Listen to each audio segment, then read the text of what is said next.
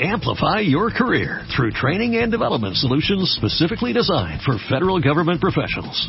From courses to help you attain or retain certification, to individualized coaching services, to programs that hone your leadership skills and business acumen, Management Concepts optimizes your professional development. Online, in person, individually, or groups, it's training that's measurably better.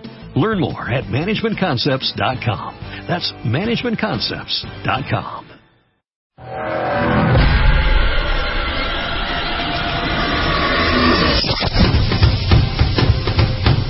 Ladies and gentlemen, boys and girls, are you ready? The time has come. Más especialistas, W Radio. Más temas, música, amor, salud, ciencia. W. W Radio 96.9. Marta de baile, en W, lunes a viernes. De 10 a 1, estamos. ¿Dónde estés?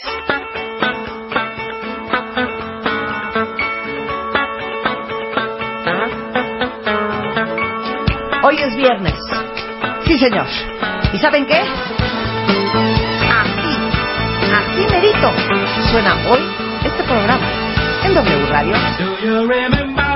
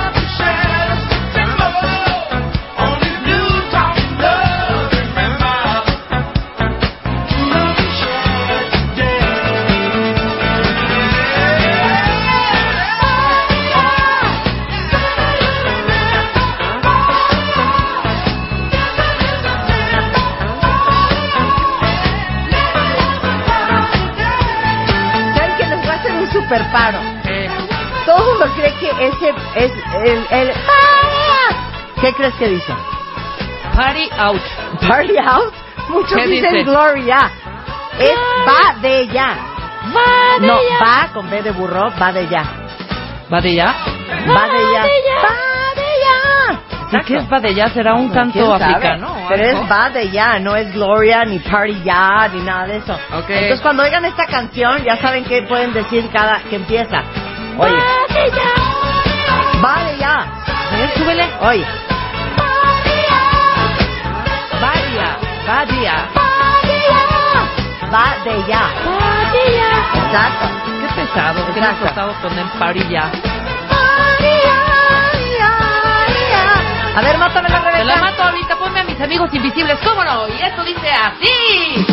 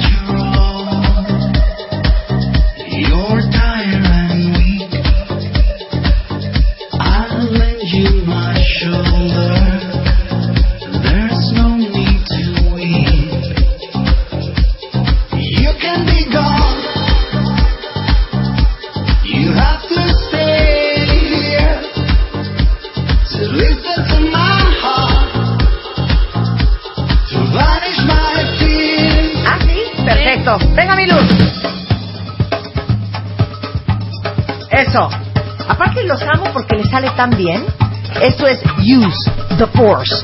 Jamiroquai. Otra vez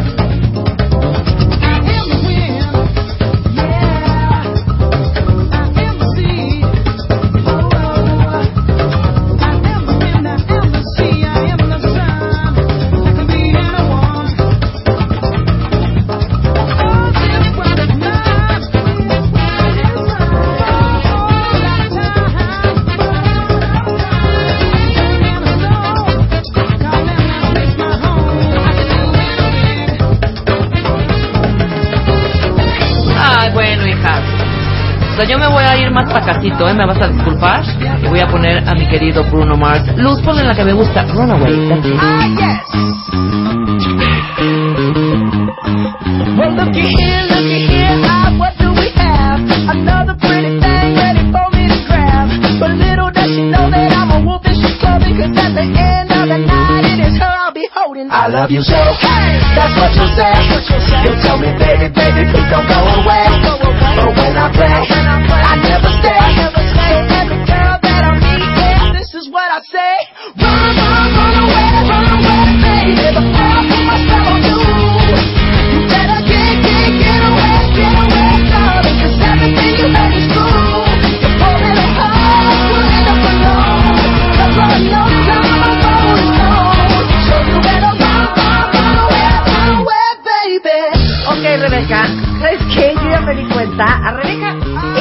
La fiesta con sudar, con que le Oye, reboten las chichis. Claro que ¿Es no. verdad? Comprender, comprender. Es No, más, y es así pero mi no, no es prender. Sí, claro, es Ok, prender.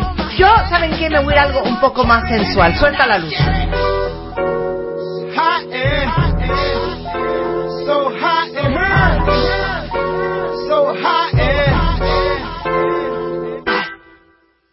Eso es todo.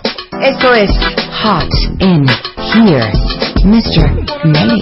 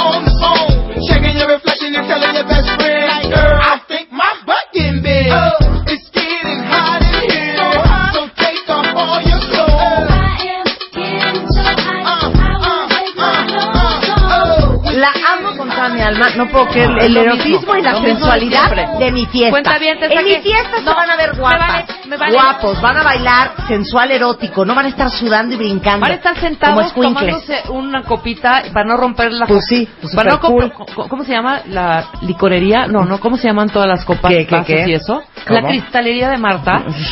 Pero Pues sexy, no, bien. el chiste es prender. Véngase a mi casa, A va a haber buenos drinks, Eh, a ver. va a haber buenos toques, Ok.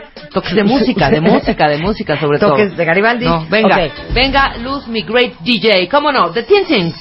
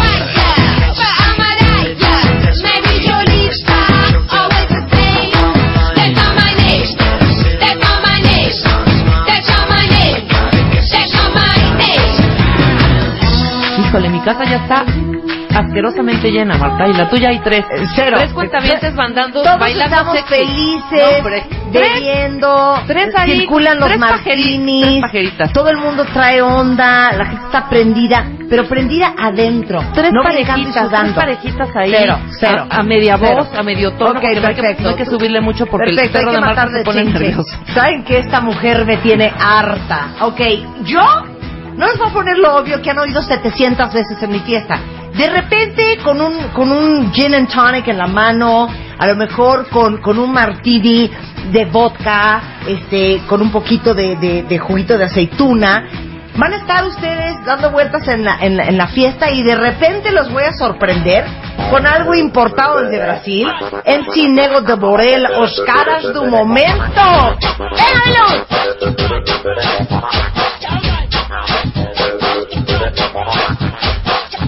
Thank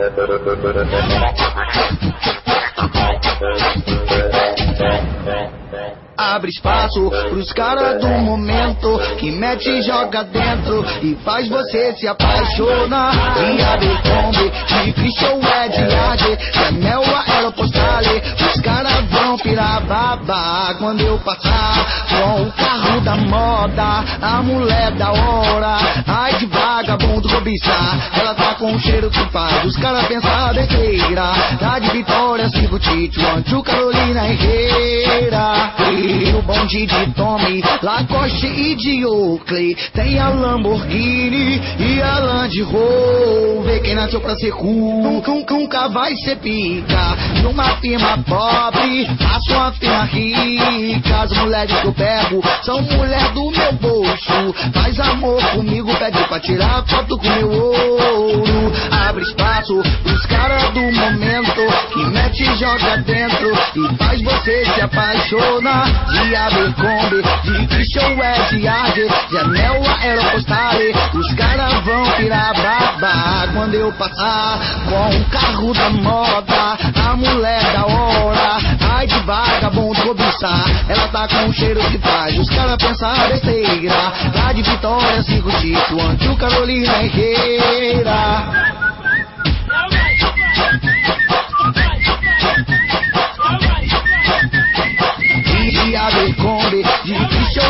La amo. Acepta que te ardiste. Acepta que te ardiste. Sí, se me arde un poco. Esta es buenísima. Ay, bueno, vas a poner ese plan, ponme el taxi, me vale. Sí. Ponme la luz. No, me vale. Quiero la del taxi, del taxi. Ding, ding, ding, ding, ding, vale. Pero ¿tú que vas a matar esto con taxi? Sí, totalmente, la gente la ama. No, ¿eh? espérate a que termine mi canción. Bueno, ahorita que termine, metes la del taxi. Ustedes agárrense de la cadera y nada más muevan su caderita, muevan su caderita, muevan su caderita, muevan su caderita. Si las tres personas que están en casa de Marta muevan su caderita, muevan su caderita, tienen harto espacio. La mía estamos baile y baile aquí, sudando, rico. Ok, ea. ¿vas con el taxi? Sí, totalmente. Perfecto. Helios, tú eres juez. ¿Taxi o la que voy a poner yo? ¿Qué te prende más? Rebeca va con esta, ¿eh? Que voy a hacer la historia bíblia sensato para que la conozcan. Viste todo el mundo, el taxi sensato del patio. Queremos darle una bienvenida a todas las mujeres que hacen vino por todo el mundo. Yo la conocí en un taxi, en camino al club. Yo la conocí en un taxi,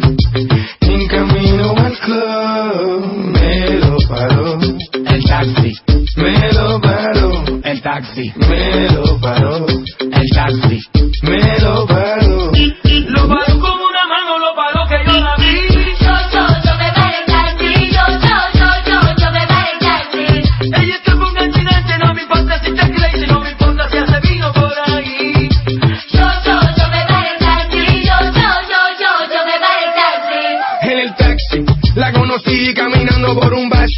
Estaba sexy, pero tan sexy que por poquito arrollamos un tipo y chocamos el taxi. Era el chofer, el que dijo, oye, mira esa mujer. Está dura, dura, que dura. Pero ya tú sabes que ella quiere efectivo, dinero, visa, que chula, lula. Con culo de mula y no le tengas duda, ella le saca todo el jugo a la uva que hace vino, sí, hace vino. De todo, de todo, de todo, ella hace vino, ella hace todo, de todo, de todo, de todo, ella hace vino, mi amigo. Yo la conocí en un taxi, en camino al club. Yo la conocí en un taxi, en camino al club. Me lo paró, el taxi. Me lo paró, taxi. Me lo paró, el taxi. Me lo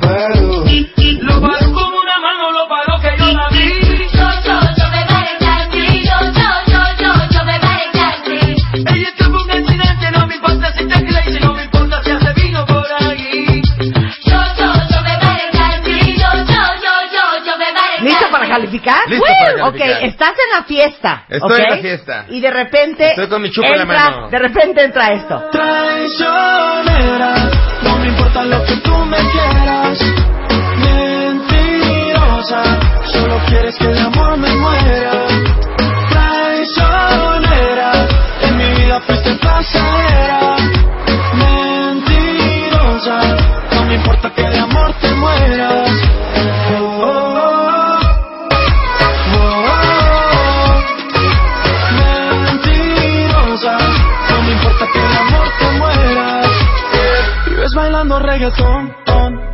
Y no te importa para nada lo que siente el corazón, solo te importa el pantalón, y se te nota desde lejos tu maléfica intención. Y mira no es tan fácil, enamorarme nunca fue tan fácil, cuando estás cerca de mí no es fácil, y es que la vida se volvió difícil solo por ti. Si me dices que me amas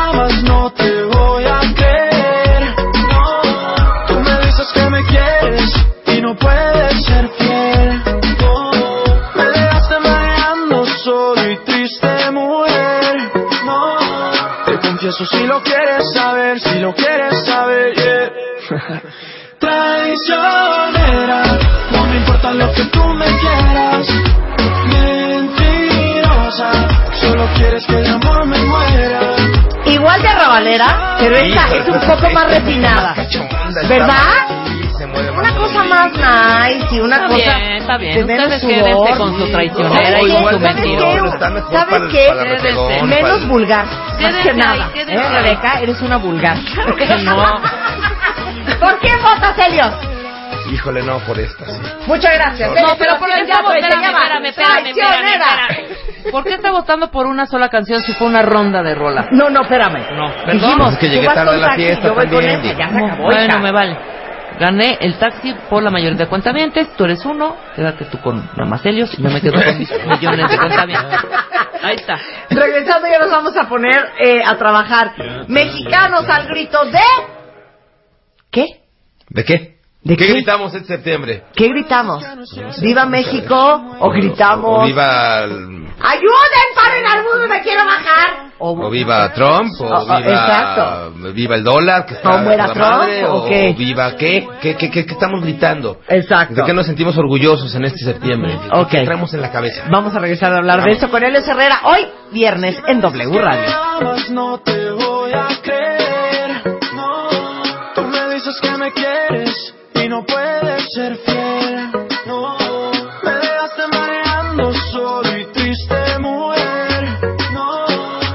Te confieso si lo quieres saber, si lo quieres saber. yeah.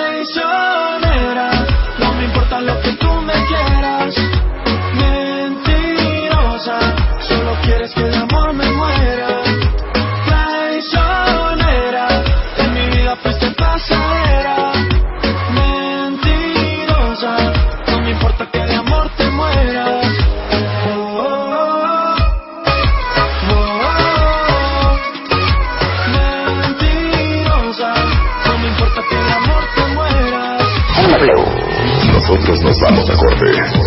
Marta de baile. En W. Estamos donde estés. Estamos en el W Radio. Perdón, yo no soy reggaetonera, No. pero no puedo creer esa canción. Me gusta mucho Pero Traicionera. sí está al borde de ser reggaetón. ¿A poco No, no, no, Lucía? es lo más neta. reggaetón. Y sé Es que, que no muchos es- de ustedes están vomitando, pero lo les que digo una sea, cosa.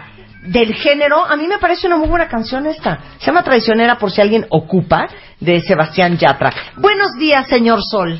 Licenciada de baile, ¿cómo está usted? Doctor, señora? bienvenido. Un privilegio estar con ustedes. Bienvenido, Maestro. Este- mexicanos al grito de... ¿De qué? ¿Qué, qué, tenemos- qué estamos gritando este, este septiembre? ¿Qué A ver, gritamos? a ver, ¿podemos hacer un hashtag? Opciones. Sí, claro. Ok, el hashtag es mexicanos al grito de... Y que le contesten qué gritan. Y ustedes contestan. Ponen gatito mexicanos al grito de y ustedes contestan. De al hueva, grito de tranzas, ya de- no puedo más, al grito de estoy Corrupción. feliz, me voy a casar, al grito de estoy agotada, no sé, al grito de qué. Al grito de estoy muy contento, al grito de ya se va a acabar el año, al grito de... no doy crédito que septiembre. entusiasmo, al Sí. grito de me faltan 8 kilos de los 9 que iba yo a bajar, Exacto. al grito de en la madre ya me volví a divorciar, en la madre ya me volví a enamorar, Sí. al grito de qué, qué estamos gritando los mexicanos, porque fíjense ustedes que en este mes patrio que todavía se está se, se, se- se está muriendo, se está muriendo, pero se niega a morir, pues de qué estamos orgullosos los mexicanos. ¿Qué traemos en, en- en el, en la mente de los mexicanos? ¿Qué, qué onda con los Hicimos un estudio, bueno, vino Lexia Global con Claudio y con Rosario Zavala y platicamos precisamente un poco de esto, del qué nos sentíamos orgullosos y salieron una cantidad, no, tienen una cantidad de información los cuentavientes, más el estudio que se hizo también con los cuentavientes de qué nos hacía sentir súper orgullosos. ¿Te acuerdas, Marta? Ah, bueno, salió desde las playas, la comida, La cultura. eh, la La hospitalidad, cultura, claro, la cultura, Servicio, claro. eh, lo- los colores, este, ¿qué más? Eh, Bueno, mil cosas, pero muy de ese estilo, muy la comida, el mariachi, la música, las canciones, eh, La solidaridad. el espíritu, la alegría, la solidaridad, salieron Pura todas cosa esas buena, cosas. pura cosa Pura buena. cosa buena. Fíjate que nos dimos un clavado ahí en la oficina y encontramos por ahí un estudio de mercado de, de la empresa esta de la Riva Group que le preguntó a un montón de mexicanos, a varios cientos de miles de mexicanos, este, cómo se sienten. Y fíjense ustedes qué triste eh, la, la foto de la realidad de nuestro país hoy. Solamente el 48% de los mexicanos en este momento se sienten orgullosos de su nacionalidad. O sea, mi- minoría. 48% nos sentimos orgullosos de nuestra nacionalidad. A, a- a los otros 52% o no se sienten orgullosos o les da lo mismo. Sí. ¿No? Es una foto, es una foto social triste, ¿eh? No, El- sí, claro. el- Muy. el- muy, muy triste. El 80% opina que en el extranjero México es percibido como un país violento. Eso es lo que percibimos nosotros. Sí. Bueno, O sea, sí, bueno, bueno, lo que ah, pasó la semana pasada con la pobre española secuestrada y Bueno, también. no puede ser. Está cañón. De veras qué vergüenza. Pero, pero, pero, vaya, hay una campaña ahorita de gobierno, una campaña oficial que dice que lo cuenta, que lo bueno también cuenta, que casi no se Claro. cuenta, pero cuenta mucho. Sí, sí. Y más allá de ser este favor del gobierno, es cierto, pasan un montón de cosas buenas en nuestro país, pero nadie las cuenta. Qué bueno que lo dices tú, porque te digo una cosa, yo sé que el gobierno ha sido muy criticado por esa campaña, pero les digo algo, es bien cierto. Sí. Miren, lo vivimos a nivel personal, Helios, diario.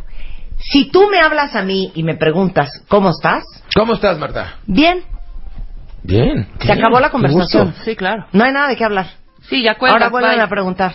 ¿Cómo estás, Marta? Ay, no sé, es que mal ando. ¿De qué, mana? Ay, ¿qué te Eh, digo, hijo? Estoy, mira que no me calienta ni el sol. No me digas por qué, cuéntamelo todo. Bueno, ¿te, te, te acuerdas que íbamos a expandir la compañía el Y- año pasado? y ya valió. Y ya empieza Ya, la conversación. sí, Sí, claro, ya empieza, arranca. claro, por supuesto. Pero Claro. si tú dices que algo está bien, ¿Ya? ya no hay nada de qué hablar. Ya no es interesante. Y si a ti te preguntan, si a cualquiera de ustedes les preguntan, cuentavientes, dame una lista de 50 defectos que tienes. Me la llenan en 30 Pero- segundos. Y ahora tienes 10 virtudes. no hay Exacto, forma. no hay sí, forma, claro, no hay déjame. forma. este, ¿con ¿Cuál? Este, ¿Cómo? Este, puntual soy. Claro. ¿No? O sea, y trastabillamos. Claro. Pero esto es grave, eh, fíjate, voy a hacer pausa. En este rollo al que yo me dedico, de, de- de vincular desarrollo humano a la productividad, está directamente proporcional los resultados de un individuo a la percepción energética del mismo. A Esto ver, es- explica eso, Ahí te explica va, eso. ahí te va tu energía, ¿no? Imaginémonos que somos cuerpo, mente y energía, ¿no? Entonces, mi, cuerpo está muy claro, mi mente son mis creencias y mi energía es lo que estoy eh, viviendo, Lo que ¿no? mi vibrando, intención, claro. ¿no? Hay un libro por ahí que se llama El poder de la intención, ¿no? En dónde pones tu atención y tu intención. Esto lo explico de esta forma. Imagínate que vas en el coche y de repente le pones en AM, en- en amplitud modulada. Si tú te sintonizas en AM, pues vas a escuchar estaciones de AM, ¿no? Ujú. A lo mejor escuchas eh, 620, la música que, Que llegó para quedarse. O a lo mejor escuchas, ve a saber cuál, ¿no? Pero La- si vas por roca. debajo de un puente... Jaste, jaste, la hora de México. Ándale, ándale, ¿te acuerdas, no? Y, y, y, y el, el- el minuto de anuncios de la hora de México. Sí. Bueno, y si pasas por debajo de un puente, pues pierdes la señal. Porque la amplitud modulada, es decir, la frecuencia vibratoria de esa, de esa energía, es demasiado, demasiado baja. Abajo de un puente no jala. Si tú vas en FM, pues vas a estar escuchando en frecuencia modulada, que hay más megahertz, ¿no? La, la- la- la energía es más fuerte, pues vas a estar escuchando otro tipo de estaciones. Y si le subes a la frecuencia de tu coche, a lo mejor enganchas la frecuencia del radio de la policía. Y si le subes a la frecuencia, pues vas a encontrar la frecuencia en donde se comunica eh, los guardias presidenciales. Ajá. Y si le subes a la frecuencia, vas a escuchar las conversaciones de los aviones. Dame la CIA, dame la CIA. Dame la va, va CIA. a llegar, va a llegar, va a llegar, ¿no? Y entonces, en, en donde tú calibras tu energía, es donde tú te acomodas en el cuadrante. Imagínense ustedes que la vida es exactamente igual. Si tú te calibras todo el tiempo en una energía negativa, pues te estás poniendo en una frecuencia vibracional muy baja. Y entonces no es que no pasen cosas buenas en tu vida, es que tú simple y sencillamente no las ves. No las ves, no las percibes porque vienes en AM. Claro. Pues es que esta analogía, es que- claro. Que cámbiale ahí al, al FM y ya, punto. Y, le- y les digo una cosa, cuentavientes, es bien difícil cambiar el chip, que es justamente una conferencia que da Helios Herrera, a quien nunca presenté y pido una disculpa, es el director general de HH Consultores, es un experto en desarrollo humano para crear gente y equipos mucho más productivos. Tienes una conferencia que habla de cambiarte el chip y creo que cambiarte el chip es bien difícil. Es Muchos hemos tomado 25 años de terapia, otros enchochan, eh, otros meditan, otros hacen yoga. Este no lo cambia, nada más lo enchocha. Eh, Es Exacto. Entonces es- estamos viendo cómo le hacemos, pero es bien difícil. Y lo más fácil es hablar pestes, porque razones tenemos muchas, de todas las cosas que no nos gustan y que nos enojan y que nos frustran y que nos enchilan eh, de lo que pasa en nuestro país. Pero simultáneamente les digo que cada vez que tratamos de darle la vuelta a las cosas, lo hicimos hace un par de semanas cuando hicimos el programa de a qué países copiarles, eh, inspirado en el documental de Michael Moore de a dónde invadir ahora. Eh, había este ánimo de darle la vuelta y ver las cosas de forma positiva y ver lo que sí hay y ver las ventanas de oportunidad que sí tenemos. Y cada vez que uno quiere hablar de, de México desde el punto de vista positivo, automáticamente se cree que uno está dándole coba al gobierno. Y esto no tiene nada que ver con el gobierno, cuentavientes. Esto tiene que ser con ustedes. Y justamente, Elios, y te aplaudo lo que quieres, lo que acabas de decir, tiene que ver con lo que ustedes deciden percibir y cómo ustedes quieren vivir este país y cómo ustedes quieren vivirse personalmente. ¿Desde dónde lo vives? Así es. O en un hoyo jodidos, Sí. o como alguien que tiene el mundo de oportunidades enfrente y que si no existen, ustedes se la van a crear y gente capaz y gente con confianza y gente con, con fe en uno mismo y gente con empuje y con motivación y con motor, ¿o no? ¿O no? Pero tú te pones ahí, donde tú te pones es, es donde tú te calibras. Podríamos hacer el ejemplo mucho más al micro, micro, micro, micro, y en vez de hablar de México, hablar de tu esposa o de tu esposo. Porque te la pasas vi- viviendo pestes de tu esposa y de- ves que está gorda y ves que ya no se maquilla y ves que ya no está y ves que ya no llega, estás viendo nada más lo malo. No significa que no tenga cosas buenas, significa que tu atención está en lo malo. Y entonces no ves las cosas buenas y tampoco las disfrutas. Pero imagínense, o sea, somos cerca de 28 millones de almas en la zona metropolitana. O sea, imagínate lo complicado que debe ser, y digo imagínatelo, agarrar la llave y que salga agua en todas las casas. Y todos los días sucede, todos los días hay agua en tu casa y todos los días hay luz y o sea, pues, pues, a quien le toque esa chamba, no sé si es a quien le toque, pues también la hace y la hace bien. O sea, que las cosas funcionen, es como una obra de teatro. Excluyendo esta palapa que a veces no tiene agua. es, es- es- es como una obra de teatro, a ustedes les encanta la farándula. Cuando la obra de teatro jala perfecto, la chamba de la tramoya no se ve. Ah, pero no falta un chingado candelabro, se caiga un telón, porque Claro, entonces ya valió madre, claro. los pendejos, no es posible, nadie hace bien las cosas, ¿no? O sea, vemos siempre el, el, el, el error, ¿no? Entonces, cambiemos este chip. Oigan, regresemos al estudio este de, de, de la Riva Roof, ¿no? Un 76% de los mexicanos opina que somos solidarios. Y yo coincido. Yo también, Sí somos yo bien solidarios, totalmente. ¿no? Tal vez lo que no me encanta de nuestra solidaridad es que únicamente se activa en condiciones de alarma. Exacto. Hace 31 No es un años hábito. el terremoto fue una cosa, la- seguramente la vivieron, Claro. salíamos todos y no importaba Claro. tu nombre, tu edad, tu sexo, tu condición económica, todos cargamos este escombro, historia, Claro. pero únicamente se activa en condiciones de extrema alarma, ¿no? No hay alarma y entonces eh, mi vecino le puedo mentar la madre o ignorarlo. Sí, no, ¿no? es un Se nos olvida la solidaridad No es un hábito. cotidiana. No es un hábito. Oigan, el 73%, fíjate qué bonito dato, ¿eh? El 73% de los encuestados aún no han perdido la esperanza. Todavía estamos esperando que, que- que suceda un país bonito. Y esto tiene dos formas de leerse. ¿No? Podríamos leerlo como muy positivo, qué bueno que tengamos esperanza, pero a mí me gusta también darle la otra interpretación. Estamos esperando que algo, que alguien llegue, que algo pase, que alguien cambie, y no podemos seguir esperando. O sea, la esperanza involucra que alguien más sea el responsable. Yo le diría a este 73% de personas, oigan, pues tú y yo somos la esperanza, ¿eh? O sea, no estamos esperando a nadie. Sí. O sea, tú y yo somos los que tenemos que llegar y generar cambios, ¿no? El 48% opina que México es un país ganador. ¿Ok? Bien, bien ese 48%. Un 38% opina que es un país de respeto y solamente, fíjense qué gandalla está esto, solamente un 36% señala que es un país moderno. Habría que definir la definición de moderno, pero eh, justamente la semana pasada hablábamos con Enrique Olvera y que tiene uno de los restaurantes más exitosos en Nueva York ahorita, que es el Cosme, que es un restaurante de comida mexicana y que fue un escándalo la semana pasada porque el presidente Barack Obama en la conferencia de las Naciones Unidas fue a cenar ahí y dijo algo muy parecido a lo que estás diciendo. Eh, me encanta haber hecho Cosme en Nueva York porque la percepción que tiene el mundo eh, específicamente la comida mexicana es que solo somos tacos y solo somos garnachas y solo somos sopes y solo somos comida para comerse con las manos o en la calle, que perdón es la mejor. Y dijo, y la verdad es que esto es una oportunidad para enseñarle al mundo Que somos más. la sofisticación de la comida mexicana. Que está muy cañona, en el- sí, claro. y cómo este que constata un poco lo poco eh, sofisticado que percibimos al país cuando la gente que viene fuera del país que nunca ha llegado a México no puede creer Avenida La Reforma, no puede creer Presidente Mazarik, no puede creer eh, las grandes eh, ciudades como Monterrey y la belleza de Mérida. Y sí somos un país con un alto grado de modernidad.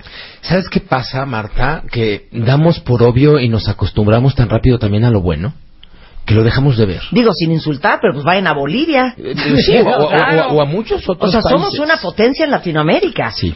¿No? Sí, y, y, y, y hay que de repente darnos una pausa, darnos un respiro y contarlo y disfrutar lo bueno también. Un escaso 24% de los mexicanos considera que el país es honesto.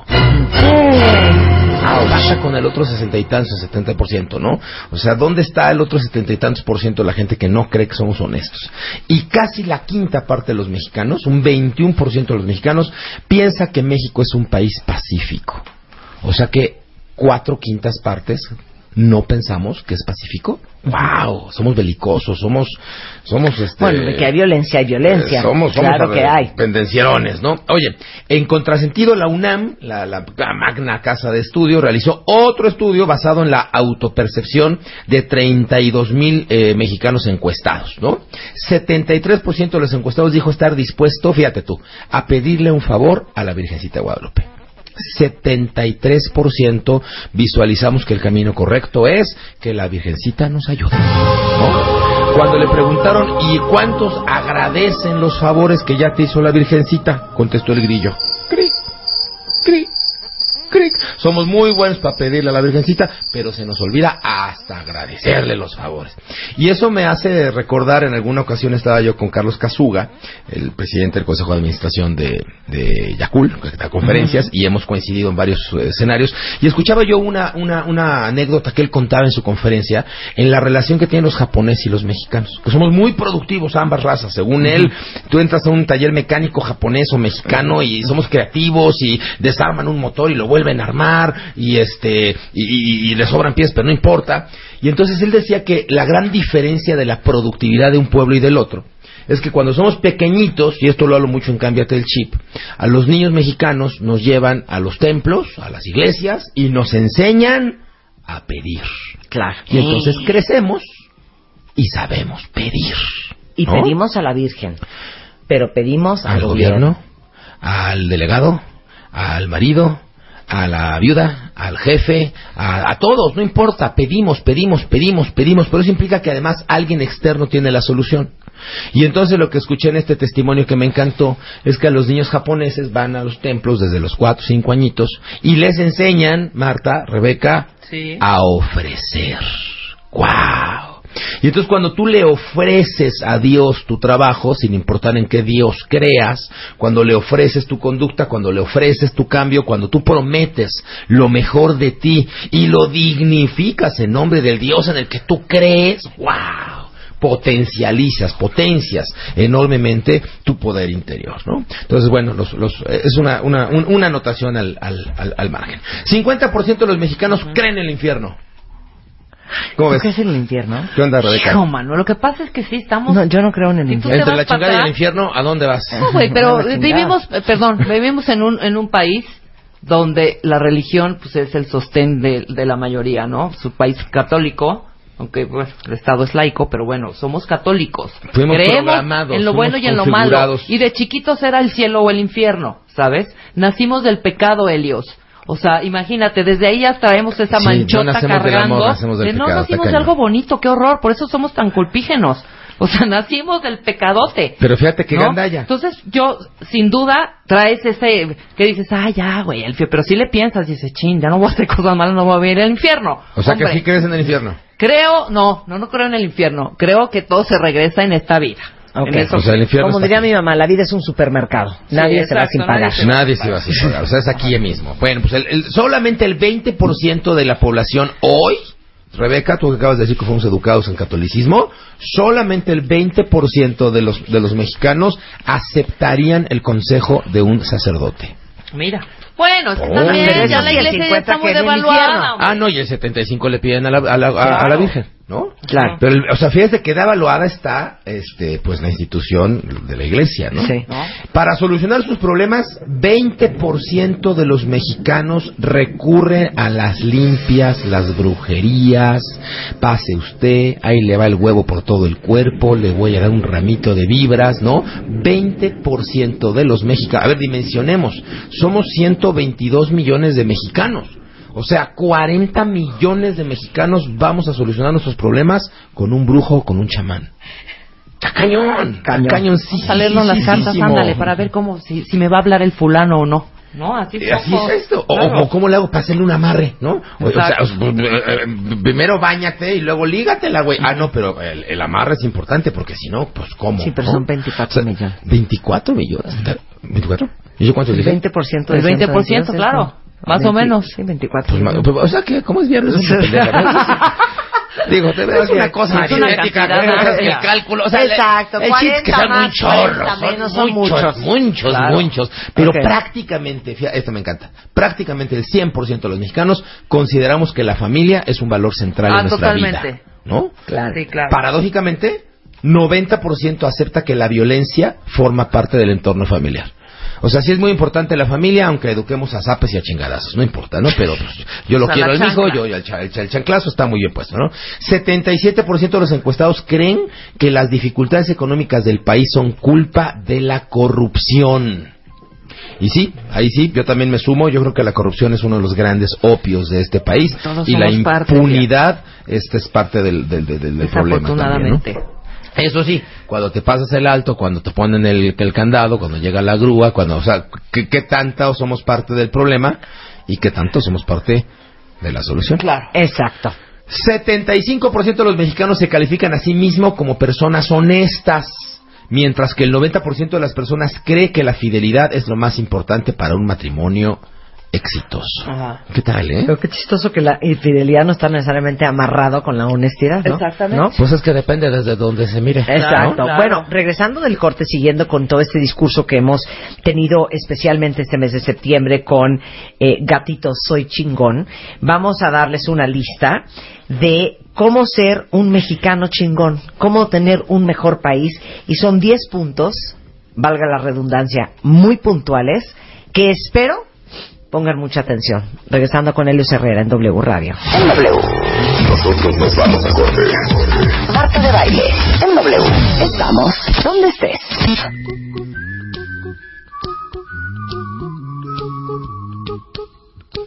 Estamos de regreso en W Radio, estamos en una profunda conversación hoy viernes, eh, siguiendo con el tema de Gatito Soy Chingón y cómo ser un mexicano chingón, que es el tema central de la revista MOA de este mes de septiembre. Estamos con Helios Herrera, que es director general de HH Consultores, es una organización experta en desarrollar eh, gente y equipos productivos, expertos en desarrollo humano para la productividad Así es, en efecto. ya eh, ba- basado un poco en el estudio que hizo la compañía de estudios de mercado de la Riva Group, hablamos un poco de los porcentajes, del sentir, de, del, del pensar del- de, los mexicanos. Ahora queremos hacer un resumen de, de 10 puntos de cómo pueden ser ustedes un mexicano más chingón. Ahí les voy, ¿no? Con todo. A- a- a- es más, a- ni te voy a interrumpir. ¿Así de plano? Ni te voy a interrumpir. De plano, o sea, Ni calladita te voy a interrumpir. linda. Abramos boca. Preámbulo antes de los 10. Entendamos que los mexicanos somos tú y yo. Cuando yo de repente pregunto, Ajá. ¿y cómo es la gente? ¿Y cómo son los mexicanos en mis conferencias? Siempre me dicen, uy, los mexicanos son alegres, o son tristes, son cachondos, o son corruptos, o son tranzas. Y al final les digo, espérate, pausa. Tú y yo somos los mexicanos. Tú y yo somos la gente. Entonces, hoy invito a que desarrollemos estas 10 posibilidades, estas 10 recomendaciones. Un, un extraordinario mentor que seguramente conocen, Anthony Robbins, dice que nos convertimos en nuestros rituales, que nuestros resultados de vida obedecen a nuestros rituales, es decir, a aquellas cosas que hacemos repetidamente. Ahí les voy. 10 propuestas. Número uno, respeta. Respeta, aprendamos a respetar, aprendamos a poner un límite y establecer que de ese límite para allá es tu territorio, de este límite para acá es mi territorio. Ofrezcamos el mismo respeto que exigimos para nosotros mismos. Imagínate, ¿qué pasaría si todos respetáramos este, el semáforo? Imagínate, ya El- con el, eso. el- el uno por uno en las mañanas, ¿no? El uno por uno. Este, si todo el no pasarte cuando ves que la El- el ámbar. que el cruce, no, sí, claro, el ámbar o el cruce, De las bicis. El cruce de las bicis, exactamente. La no, cuando te blanca. cruzas, cuando te cruzas y no dejas pasar tampoco a los a, los, Ah, a, la- a las calles que vienen da. en transversal. ¿no? Oye, algo que a mí me enchila, pero no sabes de qué manera. Que vas formadito para salirte este, del, del periférico o para entrar al periférico. Claro. Y tienes una fila de 87 coches. Y, Y ahí viene el el Gandaya, 88. y ahí viene el Gandaya 89 El que gandalla pasa. que Sí, sí, y sí, se. ¿no? Respeto, respeto, nada más, orden, orden y respeto. De acuerdo. Número dos, gente, número dos, sé empático. Digo yo que en el mundo digital y de la tecnología todo es un código binario, Ajá. unos y ceros. Pero en el mundo humano, en el mundo de los equipos, en el mundo de las personas, ahí les va la propuesta. Todo es nueves y seises. Yo te enseño un seis, Tú le ves cara de nueve. Sí, claro, por supuesto, porque yo estoy del otro lado. Exactamente. Bien, Si Elios, ya lo aprendí, tú me lo en enseñaste. y nueves, ¿no? Si somos empáticos, si visualizamos las cosas como el de enfrente las está viviendo, puedes ayudarle a la persona de enfrente a hacer más agradable su vida, su Claro. día a día, su todo, ¿no? Entonces, número dos, seamos empáticos, desarrollemos la empatía como un, como un valor. De acuerdo. Número tres, produce. Sí, claro. Y Muévete. pero, pero, pero aquí tengo que hacer el, el acento y diferenciar entre producir Ajá. y trabajar. Son cosas distintas, ¿eh? Sí, claro, O claro, sea, claro. Si, si, si, si los trabajadores, trabajadores, trabajadores eh, generan productividad, hombre, pues los albañiles serían millonarios, este, los jardineros también, y los barrenderos tenían harta lana. Claro. Porque trabajar no necesariamente es sinónimo de producción, de ser productivo. ¿no? Oye, fíjate, ahorita que hablas de productividad, de repente hay una ola en internet.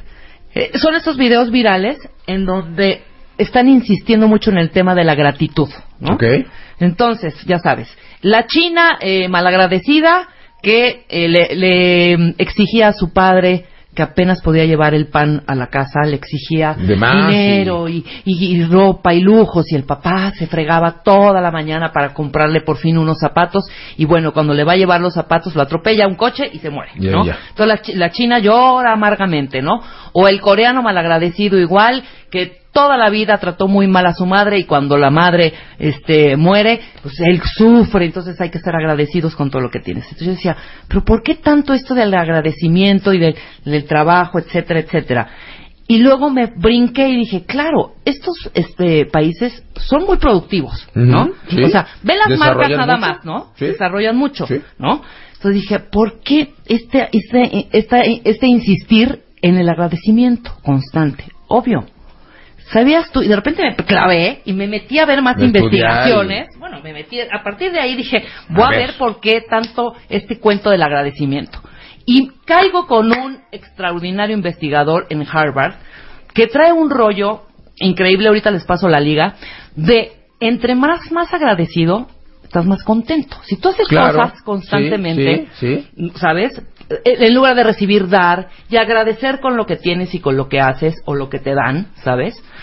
Eso te hace más feliz y por lo pronto te hace más productivo en tu chamba, en lo que, te- haces. Digo Pues yo es en la una conferencia, hijo. digo yo en, en- en una de mis conferencias que una, una clave para llenar tu vida de abundancia es llenar tu corazón de gratitud. Claro. Porque cuando tú agradeces lo que tienes y lo que eres, le estás dando instrucciones a tu cerebro de valorar, de darte cuenta todo lo que tienes y todo lo que eres. Cuando te la pasas pensando en quejas, quejas lo que decíamos hace rato, la Claro. frecuencia AM o FM, cuando estás todo el tiempo diciéndole a tu cerebro lo que no tienes, tus carencias, tu cerebro identifica ese como tu status quo, identifica que vives en carencia.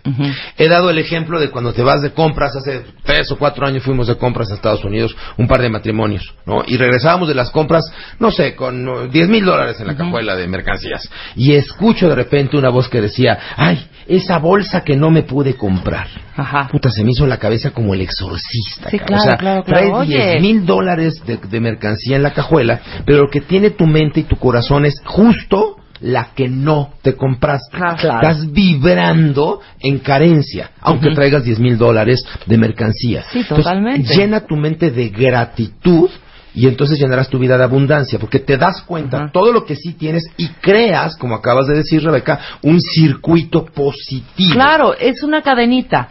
Eres agradecido, estás más tranquilo, eres Estás más, más feliz, más produces. Más produces, claro. Y se hace un círculo claro, por supuesto, por eso te estamos llenos de marcas asiáticas en el mundo, ¿sabes? Y de, y de asiáticos, ¿no? Y de Bueno. asiáticos, Número claro. cuatro, gente, enorgullécete. Eleva tu nivel de vibración a través del orgullo. Mírate en el espejo y dite por qué estás orgulloso el día de hoy de ser quien eres. Eh, estamos trabajando ahora un par de grupos de ventas. Todo esto ¿no? hay que tuitearlo, ¿eh? Porque está Sí. muy bonito. Está re Todo, bonito, todo, todo. ¿no? Cuando tú te calibras con orgullo en lo que eres y te comportas de manera orgullosa, le subes cuatro niveles a tu nivel de vibración. Y entonces estás vibrando alto y capturas estaciones de alto nivel de vibración. Tus resultados de vida son distintos. ¿Qué pasa cuando de repente te dicen, a ver, que cante, que cante? Y tú dices, ay, en la madre, yo canto peor que un sapo visco, ¿no? De entrada, desde el saco, desde el saque, no te estás sintiendo orgulloso de tu forma de cantar. Por supuesto que el micrófono te ataranta y por supuesto que aunque, aunque tuvieras un poquitito de timbre y de voz, Claro, te sale pésimo. te sale pésimo, Sí. ¿No? A mí me pasa mucho eso en radio, fíjate. Sí. Cada vez que quiero cantar, yo que canto tan bonito. Tú sí te sientes bien Critica. orgulloso, sí, sí, sí, sí, no, tú te enorgulleces de harto, de harto, de harto, ¿no? Oiga, número cinco, propuesta número cinco, responsabilízate. Y miren, nada más estamos usando esta palabra porque la palabra accountability en español no existe. Exacto, no hay una traducción exacta. Sí, no hay una Pues traducción exacta, pero es un poco eso. Háganse, Hazte cargo. Hazte cargo. el cargo de las cosas.